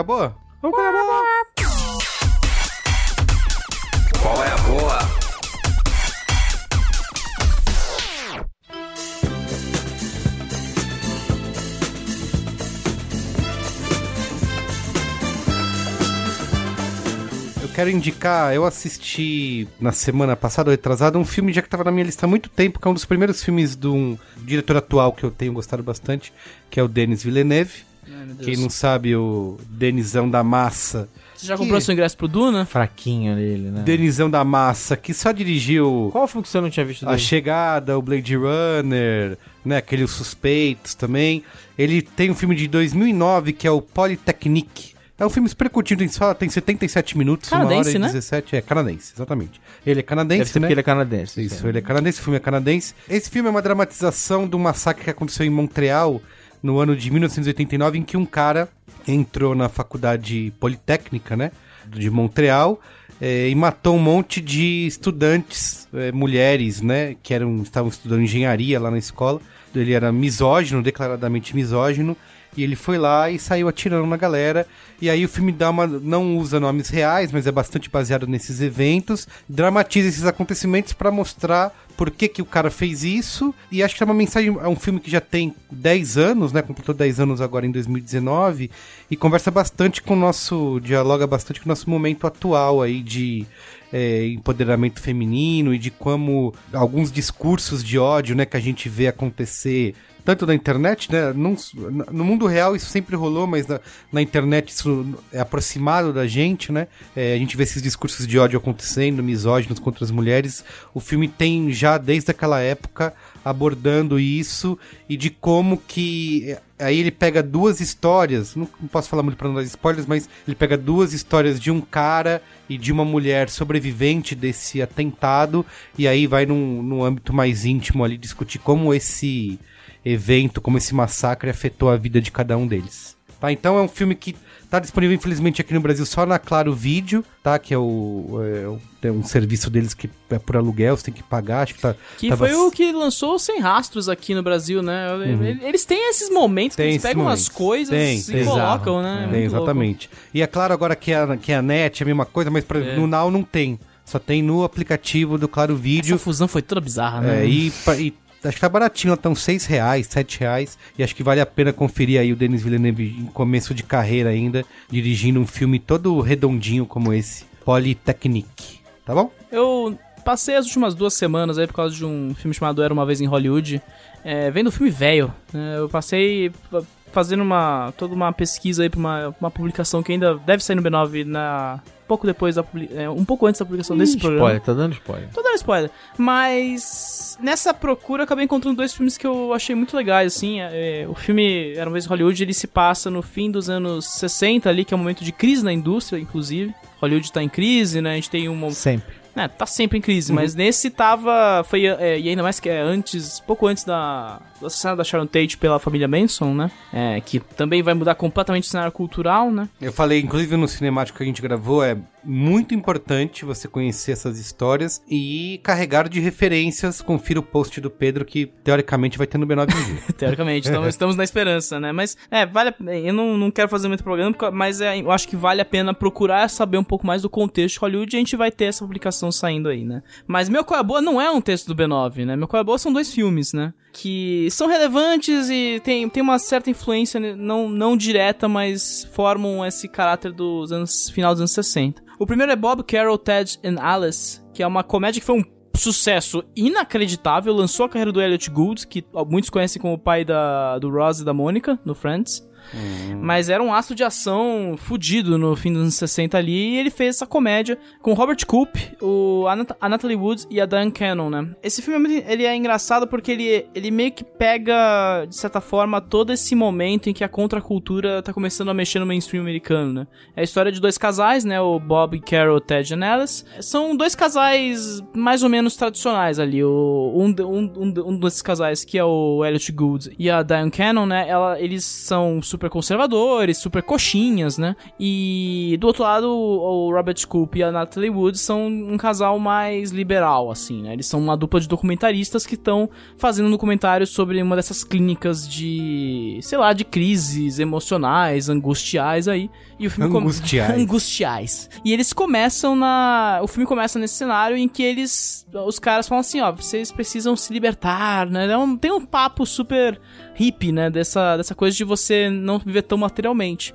A partir dessa situação, né, o, o Bob, ele vira pra, pra Carrie e fala assim, olha, eu queria, eu preciso te confessar uma coisa, eu te traí numa viagem que eu fiz em São Francisco. E isso é tipo, caralho, puta que pariu, né? E você, e você acompanha toda a discussão que rola. E no fim ela acaba perdoando ele, porque os dois tiveram esse momento que eles descobriram que precisavam se conversar mais, se relacionar mais. Poucos dias depois, ali numa noite de bebedeira, né? Que os quatro são muito íntimos, ela revela pro Ted Nellis que ele traiu ela, né? E aí começa a comédia do filme, né? Que vai desembocar numa, numa situação que envolve o, o título do filme, né? Um, que é essa situação de é, intimidade entre os casais aí, né? Mas é muito legal ver como essa dinâmica, né? Essa coisa do, do da- das ondas liberais ali do fim dos anos 60 começam a mexer na dinâmica do casal, né? E cara, os quatro at- atores estão absurdamente fantásticos, é uma timing de comédia excelente e o filme sabe muito bem como brincar com isso, né? Então o Ted e Nellis, eles são sempre ficando loucos, falando, caralho, como assim essa a mulher tá deixando o cara ser traído, traído, trair ela, né? E como isso pode, né? E os outros dois assim vendo uma vida, não, tudo certo, cara, tudo tranquilo. Isso começa a contaminar as duas dinâmicas de uma forma meio assim, muito louca e de uma forma meio cômica muito boa. Enfim, o outro é o Sangue de Pistoleiro do Phil Carson, que já é um filme que é lá no final dos anos 60, né? Nesse cenário em que o faroeste ainda ele é uma espécie de grande produção americana junto com o ar, porque de certa forma é um pouco mais barato de fazer e os caras precisavam fazer vários filmes acontecendo ao mesmo tempo, né? Esse filme, ele é sobre a história de dois irmãos, que tem um pai que é super rico e ele é super influente na cidadezinha, porque ele foi um desses caras que conquistou o oeste ali, então ele foi um dos caras que trouxe grana pra cidade que eles moram lá perto. A questão é que certo dia, um dos irmãos, ele acaba matando por acidente um dos empregados deles da na, na busca por um cavalo que ele queria dar pro irmão, só que o, o cara é um índio. E isso é levado pra um tribunal, assim, de. em que, no fim das contas, ele é inocentado porque um dos caras olha pra ele e fala assim: Não, você é filho daquele dono de pai rico, né? Então eu vou te salvar porque eu quero um favorecimento. E a partir daí começa. O filme vai a partir dessa história mostrando um pouco dessa dinâmica, né? Você tem de um lado esse o filho que que é o culpado desse crime, né? Ele é um cara que tenta todo, todo, a todo momento provar pro pai que ele é tão bom quanto o pai. Enquanto o outro já é uma, um, um- Ele já é um homem que aprendeu que não precisa, que essa, esse- esses ritos do Velho Oeste são meio loucos, né? Coisa de cara não precisa impressionar o pai. E por isso o pai acaba preferindo o filho mais durão, mais machão, né? Isso acaba mostrando um pouco, né, das dinâmicas de. E é muito estranho ver isso, uma discussão sobre masculinidade tóxica alinhada com essa questão do Velho Oeste em fim de, fim de vida, né? De, da é, dos tempos selvagens do Oeste americano se dissolvendo, né? Então, cara, é, é, é muito louco, né? Eu fiquei até fascinado como isso meio que relembra um pouco o The Rider da Closal, que vai dirigir agora Os Eternos, né? Que era um filme que também toca nesses temas, mas é bizarro a semelhança entre os dois filmes. Enfim, esses dois filmes, Sangue de Pistoleiro e Bob Cameron Ted Nellis, eles estão sendo exibidos nessa semana numa maratona que a Sony, o canal da Sony na TV por assinatura tá exibindo, Sim. Que são uma lista de filmes que o Tarantino selecionou pra Sony pra exibir. Então, vale muito a pena ir atrás. O foda são os horários, são, é, eles exibem a partir da meia-noite os filmes. Então, quem vê filme é meia-noite, além de desocupado, vagabundo ou bêbado, né? Enfim. Ou Pedro. É- Exatamente. Desocupado, vagabundo, bêbado ou Pedro. Exato. Eu agradeço. Isso é bom, a- isso quer dizer que você não é nem desocupado, Nem, nem vagabundo. vagabundo, nem bêbado. Mas vale a pena, sei lá, fazer uma, faz uma pressão com a Sony, manda uns tweets, manda um e-mail, fala assim, vamos provar esse horário mais cedinho aí, ajuda a galera. 8 horas tá bom, a gente consegue chegar ao trabalho às 8 horas e, e ver os filmes, né? Mas vale muito a pena ir atrás desses filmes, não apenas porque eles, se, eles têm uma relação é, contextual, subtextual com o Airways Hollywood, mas como eles são muito bons, assim, são filmes excelentes, assim. O Phil Carson é um cara super discreto, é, pura mão de obra de Hollywood, mas é um cara que o filme evolui de uma forma e no final você tá super engatado naquela história, né? Na forma como o que vai acontecer com o filho, que ele vai despirocando cada vez mais ali na situação de ele estar livre, ele não pode, não vai receber nenhum crime, né? E o Bob Ternellis e o Paul que é um diretor excelente, e sabe muito bem como fazer esse descontrole. São filmes sobre descontrole muito bem trabalhados. Muito bem, repita o nome dos filmes aí. Bob Carroll, Ted Nellis e Sangue de Pistoleiro, que em inglês é Gunman's Walk. Muito bem. E você, Ah, hein? Alexandre? Cara, eu agora eu só vejo fralda, né? é. Brincadeira. Eu tenho um podcast pra indicar, porque afinal de contas, podcast. Podcast da Fraldinha. Tenho dois podcasts pra indicar. O primeiro é o Zing, pra você tem que ouvir o Zing, que, está, que voltou com quatro episódios. Muito bem. E agora eu estou produzindo mais uma nova leva de episódios, que serão mais oito episódios, estão ficando muito legais. Música para os nossos ouvidos. Isso aí. Quem mas, diria- Mas não tem música, não tem música, é, é- é podcast. Eu quero saber, Não, não, Alexandre... é- quem diria que o Zing voltaria, cara? Foram, é. foram alguns anos que eu olhei e falei, não, é, é um eu meme. sempre, eu sempre soube. Eu quero saber você lançando super produções aí na- nas redes. É, pois é, é, eu, eu ia sugerir também esse aqui. e aí tem o Boa Noite Internet do meu amigo Cris Dias, que adora Nossos ouvintes conhecem bem. está sempre promovendo e tal, mas a gente coloquei até um micro making off hoje. A gente colocou um micro making off ontem no ar que eu, que eu fiz. E ouçam Boa Noite Internet. Eu acho que quanto menos eu falar, melhor. Mas ouçam Boa Noite Internet, porque tem muita coisa legal ali. E tem esse episódio que vai surpreender muitas pessoas. Então, ó, Zing tá aí, Boa Noite Internet tá aí. Ouçam e divirtam-se. Tem um livro, já que a gente falou. Como é que é? Como diria o, o Higino, né? Já que a gente passou três horas aqui falando sobre Netflix, Não, fala de literatura, vai ler um livro! tem um livro legal que é o Netflix The Epic Battle for America's Eyeballs, que conta a história das batalhas do Netflix. Então é bem, é bem legal, escrito pela Gina Keating. Esse livro é muito legal, conta as histórias das batalhas do Netflix, principalmente contra a Blockbuster, né? Que é a primeira grande batalha vencida por eles. E aí depois tem também a briga pela supremacia que eles, que eles vão travar, que eles têm que enfrentar a HBO e tal. É bem legal. Então dê uma olhada nesse livro que é bacana. E aí nessa linha tem o terceiro podcast que eu, porque agora só indico podcast. O terceiro podcast que eu ia indicar, que esse é em inglês, então ah, preparem o inglês de vocês, que é o American Innovations. E eu tenho uma razão para indicar esse podcast em inglês, que é é o podcast do Steven Johnson, que é um cara que eu adoro, tem uma porrada de livros legais sobre vários assuntos que tem uma pegada científica, né? E eh, ele pegou durante um dos filões que ele estudou profundamente foi da onde nascem as, as boas ideias, as ideias inovadoras e tal. Então, e aí ele fez uma série de televisão em que ele conta como você chegou em certas ideias brilhantes e tal. E agora esse American Innovations, ele tem um monte de episódios muito legais. Então ele, por exemplo, conta a história da aviação, todas as disputas e bastidores de brigas de, de brigas entre os inventores, quem queria ficar com a supremacia de ter inventado a primeira máquina e tal. E no caso com viés lá dos irmãos Wright, mas ele vai contar, ele vai mostrar que tem, tinha um outro cara que tentou lançar os aviões antes, do- antes dos irmãos Wright, que estava tentando patentear. Aí ele vai, tem uma série de episódios sobre o criador do DeLorean, em que ele, em que ele conta em detalhes quando o cara pressionado por falta de grana, por exemplo, foi tentar vender drogas para conseguir cash rápido, para conseguir dinheiro rápido. Ele fala sobre controle de natalidade, a, a chegada da pílula. Enfim, cara, tem uma, cada tem episódios geniais assim em que ele vai ah, e tem uma tem uma série acho que de quatro episódios em que ele explica, em que ele vai falar sobre realidade virtual, sobre os saltos da realidade virtual, quem foram os criadores, quem realmente quem foram os mentores e tal. E ele sempre conta histórias das pessoas, dos criadores e tal, de um jeito muito bacana. Então, Legal. essa série é fantástica, American Innovations, vai treinar seu inglês e manda ver. Muito bem. É isso, gente. É isso. É isso, Valeu, né? hein? Que é Obrigado. Estamos Bye, aí bye. isso. Até semana que vem. Agora é hora de dar stop. Tchau.